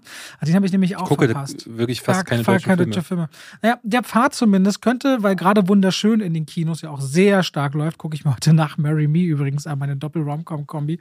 Bin ich gespannt, wie der Fahrt läuft. Was ich finde, äh, wunderschön. Ach, der, der Caroline Herford. Caroline Herford-Film, der, der, der, der, läuft sehr erfolgreich. Gucke ich mir heute dann danach an. Und wer dann sagt, deutscher Film, finde ich, dass äh, der Pfad eine sehr spezielle Geschichte ist, aber durch Julius Weckoff, der sich immer wieder so dieses, dieses abenteuerhafte, fröhliche bewahrt, auch in äh, den Figuren, wenn, wenn den übel mitgespielt wird. Das bringt er hier wieder ganz gut auf den Punkt. Ist ein sehenswerter Film, wie ich finde. Aber ja, das wollte ich kurz machen, ehe wir noch nämlich über ein paar Trailer reden wollen. Ich würde wirklich gerne noch, ähm, weil sonst schieben wir es immer wieder Was über Boba Fett kurz sprechen ah, wollen. Ah, entschuldige. Ähm, ehrlich gesagt muss ich sagen, äh, ich fühlt sich immer so ein bisschen an, als wäre schon alles dazu gesagt, weil wir hören das ja immer wieder, dass Leute, die uns folgen, ja meistens auch den anderen Leuten in Deutschland folgen, die sich mit Film beschäftigen. Also Nerdkultur, also Filmstarts äh, Daniel Schröck und wie sie alle heißen. Und ich habe das Gefühl, dass äh, äh, Nerdkultur und äh, der macht ja mit Eve von Moviepiloten einen Podcast namens Nerd und Kultur. Und ich glaube, die letzten 49 Folgen haben sich nur mit Boba Fett äh, beschäftigt. Die machen manchmal zwei Folgen die Woche oder sowas. Ne? Ich, ich weiß es ehrlich gesagt gar nicht, aber jetzt haben sie schon wieder einen Podcast, der zwei Stunden lang geht, über Boba Fett gesprochen. Und ähm, wahrscheinlich habt ihr damit schon sehr viel über Boba Fett gehört. Ähm, falls nicht, äh, das ist die neue Disney Plus Serie. Die äh, ich nicht gesehen habe. Lass mich mal von jemandem, ja, der ja, sie nicht gesehen mal, hat, mal, mal kurz sagen, was ich mal. mitbekomme. Mhm. Also erstens, es muss wohl um Boba Fett gehen. Ich glaube, Boba Fett hatte insgesamt drei Minuten und 20 Sekunden oder so Screentime in den neuen Kinofilmen, soweit ich weiß. Äh, oder ultra kurze Auftritte. Nicht mal, nicht mal das. Sein Sohn, sein Sohn. Oder so. Er wurde irgendwann. Nee, anders. Äh, äh, sein Vater. Er wurde irgendwann zu einem Riesenhype. Ich bin ja sowieso nicht in der Star Wars Welt drinne. Alle waren so nach Mandalorian Staffel 2. Book of Boba Fett im Arschbein kriegt. Ne? Mich hat's halt null gejuckt. Mich auch nicht. Und auf jeden Fall, was ich so mitbekam, ja, Folge 1, 2, ja, ist ja ganz okay. Folge, am Ende habe ich bei Boba Fett nur gehört, es geht null um ihn und die Serie wurde gut, als der Mandalorian vielleicht auftaucht. So. Jetzt hast du gerade gespoilt. Der ist mir hart egal, weil ich weiß, das, das habe ich als jemand, der sich null dafür interessiert, null dazu gelesen hat, von überall gehört. Ja, tut, das muss man dazu sagen. Tut mir hart leid, aber alle haben mir gesagt, also, ey, was ich mitgenommen habe, ist, die Serie ist wegen höchstens wegen Dingen gut, die nichts mit der Hauptfigur zu ja. tun haben. Also das ist, das muss man wirklich dazu sagen. Ich, es ist ein Krampf manchmal, ähm, sich nicht über Dinge spoilern lassen zu wollen, weil äh, es ist immer, immer wieder witzig, wenn ich, ich in meinen Kritiken auch so sa Sätze sage wie und dann am Ende passiert und dann umschreibe ich eine Sache. Aber wenn mir im Thumbnail bei äh, ne, unser Kollege Sebastian, aber auch Yves sind da wirklich äh, ganz vorne mit dabei, äh, um die Ohren geschmissen wird, wer dann als ähm, Special Guest in Folge 5 vorkommt, ach, das ist nicht fair. Das finde ich echt nicht geil. Darauf muss man sich, glaube ich, einlassen und deswegen abonniert man solche Kanäle als Fan dann sicherlich auch. Aber du wirst schon auf Social Media wirklich erdrückt davon und dadurch wird ja jedes Geheimnis weggenommen. Und man muss sagen, bei Boba Fett, die Serie, ich will es gar nicht lange machen, das sind wirklich die Dinge, die diese Serie so ein bisschen retten, weil äh, als ich die ersten beiden Folgen gesehen habe, dachte ich so, hui, das sieht ja eine Produktionsklasse schlechter aus als The Mandalorian. Es ist wieder vor diesen Wänden gedreht, diese, diese großen LCD-Hintergründe und die wirken aber wahnsinnig flach. Das ist ein großes Problem bei denen. Ne? Statt der Greenscreens hast du hier halt diese diese, diese Flachheit. Du siehst halt, dass er in so einem echten kleinen, äh, ne, die haben so einen einmal einen Meter Bereich Sand aufgeschüttet, da steht er wirklich drin und der Rest ist komplett Wand. Und das wirkt hier aber auf allen Ebenen billiger. Und dann Timuera Mor Morrison. Ich habe mal gegoogelt, was der sonst noch gemacht hat, weil der ist schon in der, ähm, der Prequel-Trilogie, dachte ich so, wer ist das? Ähm, aber okay, aber da war, ist er ja wirklich nur ein Name-Drop gewesen. Der hat ja überhaupt nichts zur Handlung beigetragen. Ähm, und habe ich auch gar nicht verstanden, warum immer so ein Theater um Boba Fett gemacht wurde. Die eine Story, die ich von ihm kenne, ist, dass nach dem Originalfilm, also die Rückkehr der Jedi-Ritter, fällt er ja in diesen Salak, in diese Grube mit diesem Mensch, äh, diesem mhm. fressenden Viech. Was ich gehört habe, war, dass dann in der, in dem Universum darüber hinaus, also in den Büchern und äh, anderen Sachen, äh, äh, die Geschichte er erzählt wurde, dass er daraus entkommen ist. Wie zum Beispiel auch Darth Maul ja äh, nicht zertrennt wurde und dann gestorben ist am äh, Boden dieses Lochs, in das er reingefallen ist, sondern tatsächlich ja dann in den, in den Comic-Serien weitergeführt wurde und in, äh, Han, im Han Solo-Einzelfilm irgendwie noch aufgetreten ist. So hat sich auch Boba Fett rausgeschnitten aus diesem Salak. Und ich dachte immer, boah, das würde ich gerne mal sehen. Und das zeigt die erste Folge und das macht sie innerhalb von einer Minute. Und ich dachte so, mhm, okay, das wird jetzt hier aber ganz schön abgefrühstückt. Und darüber hinaus läuft dann dieser alte Mann, äh, der, ne, ich finde, Timoera Morrison ist kein allzu guter Schauspieler, läuft von A nach B, will ein Crime Lord sein und alle Figuren in, den, in, in dieser Serie reagieren auch immer wieder so, hä, er will ein Crime Lord sein und ich dachte die ganze Zeit auch so, ja, was, wie, das passt nicht zusammen. Der wird so durchgeschubst durch diese Handlung und dann irgendwann wird er ersetzt was die Serie gut macht, das ist die Atmosphäre, die bereits aus Mandalorian bekannt ist und daraus stammt.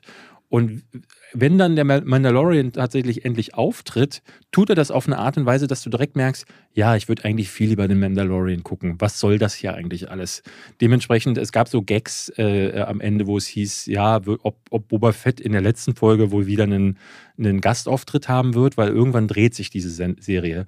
Das ist wirklich ein ganz klares Beispiel von Disney Plus braucht Content Irgendjemand hat gesagt, lass mal davon Spin-off machen und dann haben sie aber gar nicht gewusst, was sie aus dieser Figur, aus diesem Darsteller und aus dieser Lore machen sollen. Und dann haben sie alles durcheinander geworfen und ähm, die, die, zweite Folge ist zum Beispiel ein einstündiges Ding, wo es nur darum geht, dass er bei den Sandmenschen so deren Lebensweise lernt. Und ich dachte so, wohin führt das? Ich habe nach der zweiten Folge überhaupt nicht gewusst, es gibt keinen großen Spannungsbogen, es gibt nicht diese große Bedrohung. Ich habe überhaupt nicht verstanden, was diese Serie von mir will und wohin sie möchte. Und de dementsprechend wieder so ein Ding bei Disney Plus, was man auslassen kann. Die viele sind jetzt natürlich gespannt, was aus der Obi-Wan-Serie wird, die am 25. Mai, glaube ich, startet. Mhm. Ähm, das wird ja dann so der nächste Step sein. Ich weiß nicht, Star Wars und ich, das ist, ich quäle mich tendenziell ich, durch. Ja, ist bei mir ja ähnlich. Ich, ich, vers ja. ich versuche am Ball zu bleiben, weil auch das muss man ja sagen. Lässt du eine dieser Disney Plus Serien aus, auch bei Marvel, dann wirst du wieder Elemente an anderen Punkten nicht verstehen. Wo wir schon bei Wo Doctor Strange sind. 2, da, da, kam ein neuer Trailer raus rund um den Super Bowl. Mhm. Ähm, was sagst du? Ich bin hin und her gerissen, weil ich auf der einen Seite, es gibt Bilder, die ich, wo ich denke, so, hm, hat Potenzial und es gibt ja mehr als genug äh, Theorien schon wieder, weil man die Stimme unter anderem von Patrick Stewart, hört. Ja. Ähm, und äh, man, es gibt eine Szene, wo Doctor Strange als Zombie zu sehen ist und ja, das sieht interessant aus. Und dann dachte ich aber, Mann, das macht doch hier Sam Raimi. Und Sam Raimi ich habe seinen Stil, seine Art und Weise nirgendwo erkannt. Das ist wieder ein einziges CGI-Massaker. Ähm, klar, es, es, geht um das Multiversum und es gibt, geht um alle möglichen Kreaturen, aber ich will da nicht auch immer wieder so ein alter Opi klingen. Manchmal habe ich das Gefühl, ich klinge wie meine Mutti, die sagt, was ist nur mit der Musik heutzutage los? So, wo sind die Zeiten hin, wo Elvis Presley Ja, manchmal glaube ich, du hast ab, äh, wirkt es so, als wärst du vielleicht, hättest du abgeschlossen mit einer bestimmten Art von Film oder so. Ja, na, in dem Fall ist es zum Beispiel so, ich erinnere mich noch gerne an Zeiten zurück, in denen solche Fantasy-Filme fantasievolle Welten äh, gezeigt haben, die nicht nur aus CGI bestanden haben. Selbst so die alten Zeiten, wo mit Matte-Paintings gearbeitet wurden, sahen dann noch irgendwie nach was aus. Und ähm, ich frage mich dann, ähm, ne, weil ich hier schon wieder das Gefühl habe, über im Trailer schon mit Bildern und Eindrücken überladen zu werden und denke mir so, wie lange geht denn dieser Film? Der geht doch nur zweieinhalb Stunden maximal. Selbst wenn er drei Stunden geht, dann geht er ja schon extrem lang. Aber was man im Trailer sieht, sieht nach zwölf Storylines aus. Und das große Problem bei dem Marvel-Film ist halt mittlerweile, dann ist Black Widow noch mit drin. Dann ist, äh, der muss ja der Gegenspieler irgendwie rein. Du siehst Du meinst, das. Wanda ist mit drin. Genau, äh, Wanda ist mit drin. Mhm. Dann siehst du ähm, äh, aus dem ersten Teil äh, ist äh, der sein ein, ehemaliger, ich, den Namen kriege ich nicht aus. Lehrer, was auch immer. Chevitel Ejiofor heißt er, glaub, Chevrolet Ejiofor. Genau, der ist irgendwie äh, wieder mit am Start. Dann gibt es aber noch irgendwie so ein, so ein, so ein einäugiges Glo Glubbermonster, was, was auch irgendwie eine Gottheit in den Film ist. Und dann gibt es ja dann auch irgendwie noch Patrick Stewart jetzt. Und ich denke mir so, oh, das sind schon wieder fünf Plotlines. Und das hat schon mich bei, bei Spider-Man No Way Home begeistert. Und dann habe ich auf Twitter geguckt, was ist denn so die Meinung?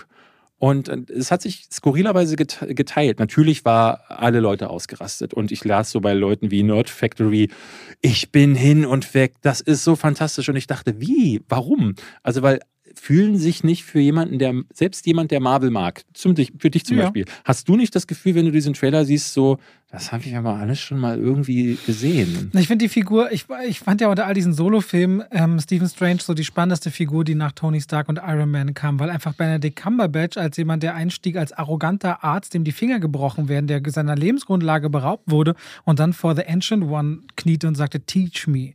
Die hatte die Figur, die hatte was. Die hat auch was, wenn sie auftritt, diese Verantwortung, die sie ja leider in Spider-Man No Frame Home so wegwischt und eigentlich nochmal sagt, meine Sprüche und diese Welt zusammenzuhalten, ist so wichtig, was du ja gesagt hast, wofür, womit für dich dieser Film ja auch ein Stück weit kaputt gegangen ist. Diese Figur finde ich mit ihrer Präsenz und Größe sehr, sehr spannend. Und ich finde allein schon krass, wenn er sich selbst in einer bösen Version gegenüber steht. Wenn er wirklich so ein Zerbrechen im Kopf und in der Psyche stattfindet, dann finde ich das spannend, weil Benedict Cumberbatch das spielen und tragen kann. Diese ganze Umwobenheit im Marvel Cinematic Universe ringsherum und jetzt die X-Men vielleicht einzuführen, das ist mir auch das, was zu viel ist. Aber ich lasse es auch gerne auf mich zukommen. Ich sitze dann am 4. Mai oder wann auch immer wir den Film sehen im Saal, gucke, was das ist und Ich bin, ja auch. bin so ein bisschen, ich bin so ein bisschen, ich rede zwar über die Trailer auf meinem Kanal und mache mir das jetzt Lust oder nicht, aber ich bin ehrlich gesagt müde, mir noch vorneweg jetzt immer wieder so viel Gedanken dazu zu machen. Das mache ich auch nicht. Ja. Also, also es gibt, kommen wir gleich zu, aber äh, der Jurassic Park Trailer, den finde ich viel, viel schlechter. Viel, Den liebe ich ja. aber, den, äh, aber das ist so ein Trailer, wo ich weiß, aber weil die Vorgänger auch Müll waren. So. Und jetzt, hier habe ich so das, ich wünsche mir ja auch, dass der gut ist. So ist es ja nicht. Aber es sind so viele Elemente, wo ich dann direkt denke, wenn ich nur den Trailer, und das machen wir ja gerade, wenn ich nur den Trailer bewerte, sage ich, mm -mm.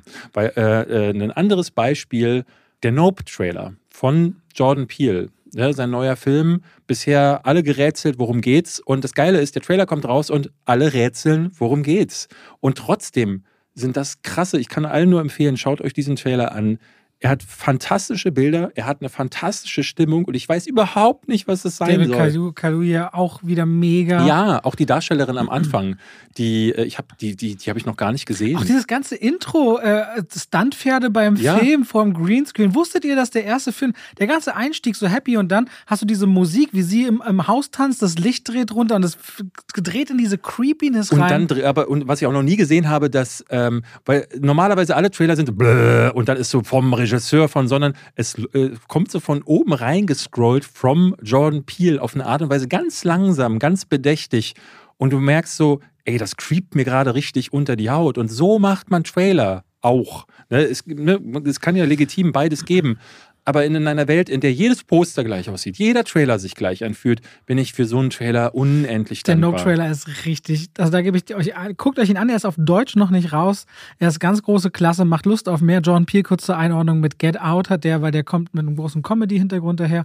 Äh, im im, im, im, im Psycho-Horror-Genre abgeräumt, bei den Oscars nominiert gewesen. Wir war dann deutlich schwächer, aber fand ich immer noch definitiv was, was ich mir im Kino gerne angesehen habe. Und wir können eigentlich auch recht dankbar sein, was sich so ein bisschen im Horrorbereich tut. Ne? Ob jetzt ein Mhm. John Krasinski, Ari Ja. Aster, ob ein Jordan Peele oder andere, da tut sich wirklich einiges. Und auch hier wieder Blumhouse, also Jason Blum, der mal echt aus wenig Geld versucht, er immer mehr zu machen, mal so Teenie-Horror-Sachen macht, aber mal auch echt Sachen befördert, wo man sich denkt, cool, dass der sich diesem Genre auch so annimmt. Äh, Jurassic World Trailer. Hm, Dominion haben sie, haben sie kurz vor dem Super Bowl schon drei Tage vorher rausgebracht. Es gibt so drei Ebenen bei mir. Das eine ist Dinosaurier. Das finde ich ganz toll. Ändert sich nie. Finde ich ganz toll. Ja. Kann jeder sagen, was er will. Mir egal. Finde ich ganz toll. Nummer zwei. Wenn Chris Pratt und Bryce Dallas, Bud- äh, Howard. Bryce Dallas Howard auftauchen, denke ich so, kann weg. Braucht keiner. Mhm.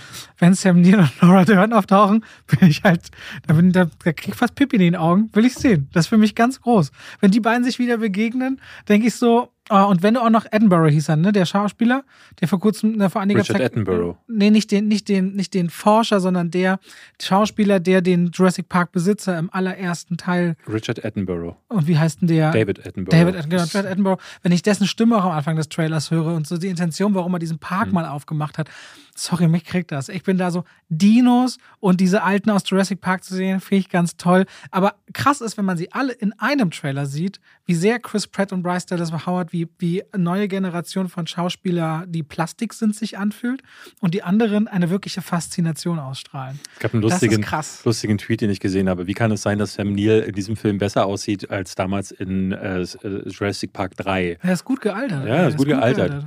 Ich persönlich muss sagen, ähm, der Trailer begann, ich habe das mit, den, mit dem Schnee gar nicht verstanden, weil ich irgendwie dachte, dass Mit das jetzt, der, das ist, spielt sehr viel im Schnee. Hm? Und ich, hab, ich dachte, das wäre jetzt so, äh, der zweite Teil lässt ja so auf so einen Urban-Setting äh, äh, schließen. Und das hatte ich jetzt irgendwie gar nicht so im Blick. Ich, ich, ich, ich sehe es genau wie du. Chris Pratt, äh, Bryce Dallas, Howard kann mehr als weg. Ich finde auch Chris Pratt lässt für mich als Mensch und als äh, Charakter immer mehr nach, weil man auch über ihn als Privatperson viele Dinge hört, wo ich dann mittlerweile sage, so, der spielt sich ja auch einfach nur selbst und darüber hinaus ist, scheint er kein netter Kerl zu sein. Ich kann da nicht so richtig connecten. Die Szenen mit den Dinosauriern sehen mittlerweile aus wie aus einem Computerspiel. Ähm, das ist, da ist ja nichts mehr echt. Ne? Steven Spielberg hat damals halt die Dino Dinosaurier in Hawaii, äh, in so eine hawaiianische Insel reingesetzt. Und äh, mittlerweile gibt es nichts mehr, wo irgendwas reingesetzt wird. Alles ist nur noch aus dem Computer. Und dadurch hat alles diesen furchtbaren. Wobei er selbst das ja entwickelt hat mit Jurassic Park, ne? Also er selbst hat das erschaffen, Er was, was, was das Ja, hier ja, gerade genau. äh, zu Fall bringt. Und genauso dachte ich aber auch wie du, als Sam Neill und Laura Dern reinkamen, ja, aber das ist auch wieder, es erfüllt wieder diesen Tatbestand dieses Legacy. es baut auf die Nostalgie auf. Genau. Und ich weiß, ich, ich, äh, Ich werde mich freuen, du wirst dich weit wegsetzen bei der Pressevorführung. Und damit ist das Wichtigste für mich auch erledigt. was hast du zu, ähm, zu dem Ding, was, glaube ich, das größte Thema äh, war? Also Herr der Ringe. Ich habe ja gedacht, also der Herr der Ringe-Trailer zur Serie Die Ringe der Macht. Am 2. September startet die Serie. Teaser kam raus. Teaser-Trailer, wir haben darüber schon oft genug geredet. Eine Minute lang, ich nenne es Teaser bei einer Minute. Und sagt quasi noch vor dem König, noch vor den Gefährten, noch vor dem Ring. Halt geht es um die Entstehung der Ringe und die Serie soll das zweite Zeitalter abbilden. Jetzt haben wir so ein paar Eindrücke bekommen von Zwergen, Menschen, eine kleine Hand, die in eine große Hand greift, äh, sehr cleane Elbenwelt, ein bisschen, ein bisschen, bisschen Mittelerde-Feeling, finde ich, als wir dieses Mädchen so auf dem Boden hockend sehen. Weiß nicht genau, was sie da ist. Ja, es sieht eher nach Hobbit aus, weil das war ja, mir- der Hobbit, Ja. darf ein Hobbit keine Mädchen sein? Nee, nee, was ich meine ist, ähm, dieses, weil du sagst, dieses Mittelerde-Feeling kommt dir bei diesem Bild auf, aber ich meine, in der Hobbit, das. Achso, du meinst ein Hobbit-Feeling kommt Genau, auf. dieses Hobbit-Feeling, Ah. ähm, damit meine ich so dieses 24 Frames oder so. Sie hatten Ja. ja diese äh, komische Technik HD äh, verwendet. Ja, Äh, High Frame Rate, HFR. Und dadurch sahen die Filme ja nach Plastik aus. Und ich fin- finde, dass einige Bilder hier krass nach Plastik aussehen und einige Bilder wie die Originaltrilogie. Das ist ein komisches, Ja, komische. da, dazu steht dann unten links in der Ecke überall Amazon Prime. Ich finde, das ist echt eine, das, das, das wirkt, lässt was. es billiger wirken, dass ein Streaming-Logo die ganze Zeit zu sehen ist. Vor allem eines, wo die meisten Leute erstmal verbinden, ja, von denen kriege ich dreimal die Woche Pakete oder so. Also das, das macht irgendwie mit. Und dann hast du diesen großen Vergleich mit einfach der besten Filmtrilogie aller Zeiten aus meiner Sicht. Alien zu- 1 bis zu- 3, Zu, aus meiner Sicht. Robocop 1 bis 3, Ja, Fast and Furious 1 bis 2. Zurück in die Zukunft 1 bis Zumindest 3, Herr der Ringe. Ähm, Stirb langsam Zumindest 1 aus 3. Oscar-Sicht, sagen wir aus Oscar-Sicht, Ja. die große Trilogie. Äh, zu glauben, dass da eine Serie herkommt und dieses Level erreicht oder überbieten könnte, halte ich für eine Erwartung, die auf größtmögliche Enttäuschung ausgelegt ist. Und darauf sind, glaube ich, viele Reaktionen auf diesen Trailer Mhm. basiert, die sagen, das sieht gar nicht, kann niemals wie, ja, natürlich wird es nie wie Aragorn, natürlich wird es nie wie Gimli und Legolas und es wird nie so episch und es wird sich nie wieder das erste Mal wie Helmsklamm und Minas Tirith und die Reiter von Rohan und den ersten Schwenk übers Auenland anführen. Das haben wir alle das erste Mal gesehen. Das wird es nicht. Es wird hoffentlich was Eigenes, es wird hoffentlich was Annehmbares aus meiner Sicht, also was sich vielleicht qualitativ zwischen Hobbit und Herr der Ringe Trilogie einpendeln kann. Damit wäre ich äußerst zufrieden, weil das Geld allein keine Qualität kaufen kann. Das sehen wir hier wöchentlich im Podcast. Und das ist für mich erstmal Hä? was, wo ich sage, was? Achso, ich dachte, Nein, nicht uns auf. beide, sondern die Filme. Ja. Die Filme. Okay. Ja, also 150 Millionen für Moonfall, ja. Ah, okay. Und ähm, ich finde, das hier ist so, dass ich denke, okay, ein bisschen von meiner Angst ist gewichen, ein bisschen von meiner Hoffnung auch, aber ich warte mal, was so ein erst nächster Trailer bringt. Und ich mich jetzt dann so dem dann hinzugeben und das, das, das werden wir alles sehen.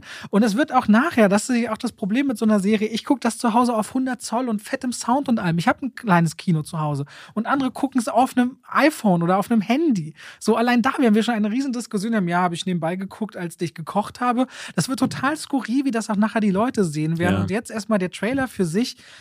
Ich finde, warten wir mal ganz entspannt ab, was dann kommt. Es ist noch was sieben Monate hin. Ich finde es okay. Ich finde es nicht abstoßend. Ich Also- finde es nicht abstoßend. Was ich total skurril finde, und das ist irgendwie, ähm, ich merke immer wieder, da, dass da auch eine Diskrepanz ist ähm, äh, zu, zwischen einigen Kollegen. Ähm, ich will jetzt kein Name-Dropping machen, weil das dann immer gleich aufgegriffen wird von Leuten, aber ich habe bei Twitter von einigen Kollegen gelesen, die halt so in diese Richtung gehen, wo alles so extrem nerdig abgearbeitet wird. Und dann dazu schreiben von Profis. Also wenn äh, äh, Franz Josef aus äh, Untertupfelfingen, der sich mit dem Thema eben, eher so im äh, Vorbeigehen beschäftigt, sagt, oh, das enttäuscht mich jetzt, dann ist das für mich nicht wirklich äh, äh, ein Problem. Aber wenn jemand, der ein Profi ist, äh, der wirklich nichts erkennen kann, dann sagt, das enttäuscht mich extrem, dann frage ich mich, wie ist das möglich, wenn, wenn alles von Marvel und Star Wars aber auf gleicher Ebene durchgefeiert wird.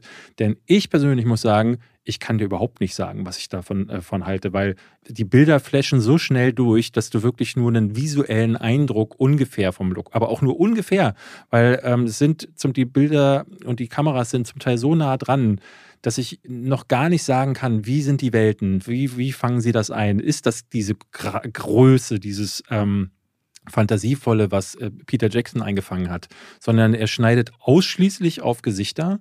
Und ja, der, der, der, der Look ist ab, ab und zu geht so in Richtung Plastik, aber ich habe so Kommentare gelesen wie, wo ist denn da das Geld hingegangen? Ich sehe das überhaupt nicht. Ich denke so, woran habt ihr das abgemacht? Also als jemand, der sich seit Jahrzehnten mit Film und äh, Serien beschäftigt, muss ich sagen, ich kann dir noch gar nicht sagen, wie das wird. Ich bin wie du. Ich würde auch sagen, ähm, ich habe meine Hoffnung da nicht verloren, dass das cool werden könnte. Aber es ist schon auch so, dass ich sage, das sieht halt nicht mehr aus wie Herr der Ringe. Aber ehrlich gesagt halt ist das die Hobbit-Trilogie auch schon nicht mehr gewesen. Ähm, ich stelle mich. Ich, ich stelle mich auf etwas ein, was vom Look her mir nicht ganz so zusagen wird, aber jetzt mal sage ich mal einen Hot Take. Ich mochte auch den ersten Herr der Ringe Gefährten vom Look nicht. Ich bin damals ins Kino gegangen und habe einen Fantasy-Film erwartet, der so wird wie Legende von Ridley Scott. Ein Film, in dem Einhörner durch die Gegend springen, alles voller kleiner Pollen in der Luft ist. Das war ein Film, der sah so fantasievoll aus. Und dann bin ich in Herr der Ringe gegangen und alles war so clean und sah aus wie in Neuseeland. Und ich dachte so, äh, das ist hier Fantasy. Und dann sind die nach Moria gekommen und da waren so diese riesigen leeren Hallen. Und dann erzählte mir Gandalf, ja, die, das ist die Stadt der Zwerge. Und ich dachte, wo?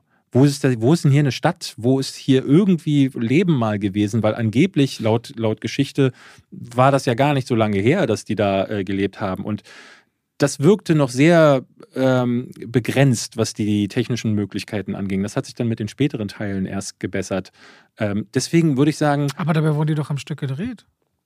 Nee, nicht alle komplett am Stück. Also die äh, sind ja mit den Effekten st viel stärker geworden. Also, aber gedreht haben sie doch die Filme und dann Nachdrehs Aber die Original, oder? ja, die haben die Originalszenen haben sie ja, also die mit den Darstellern haben sie gedreht, aber die Effekte haben sich ja, die haben okay. ja äh, es kam ja jedes Jahr ein Film raus und ähm, die haben ja mit der Produktion drei Jahre vorher oder vier Jahre vorher angefangen. Mhm. Das heißt, die haben irgendwie sechs, sieben Jahre gehabt, dass die Technik sich verbessern konnte. Deswegen ist der dritte Teil, sieht ja um Äonen besser aus, als es der erste noch tut.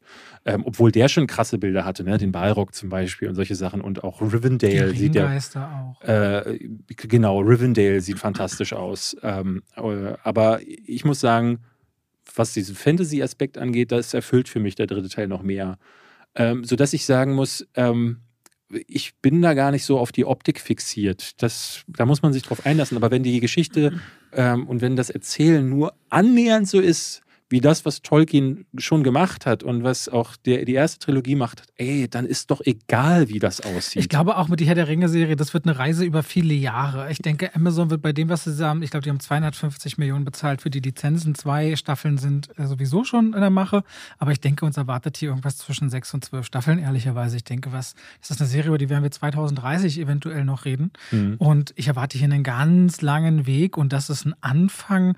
Und jetzt da am Anfang irgendwas rauszuposaunen, ich halt für Fehl am Platz. Und deswegen freue ich mich aber auch darauf. Es gibt auch wieder so eine Diversity-Diskussion darüber, weil der Herr der Ringe sehr weiß ist. Ne? Gibt es jetzt auch wieder, aber da reden wir vielleicht an anderer Stelle drüber. Ich würde sagen, für heute haben wir es.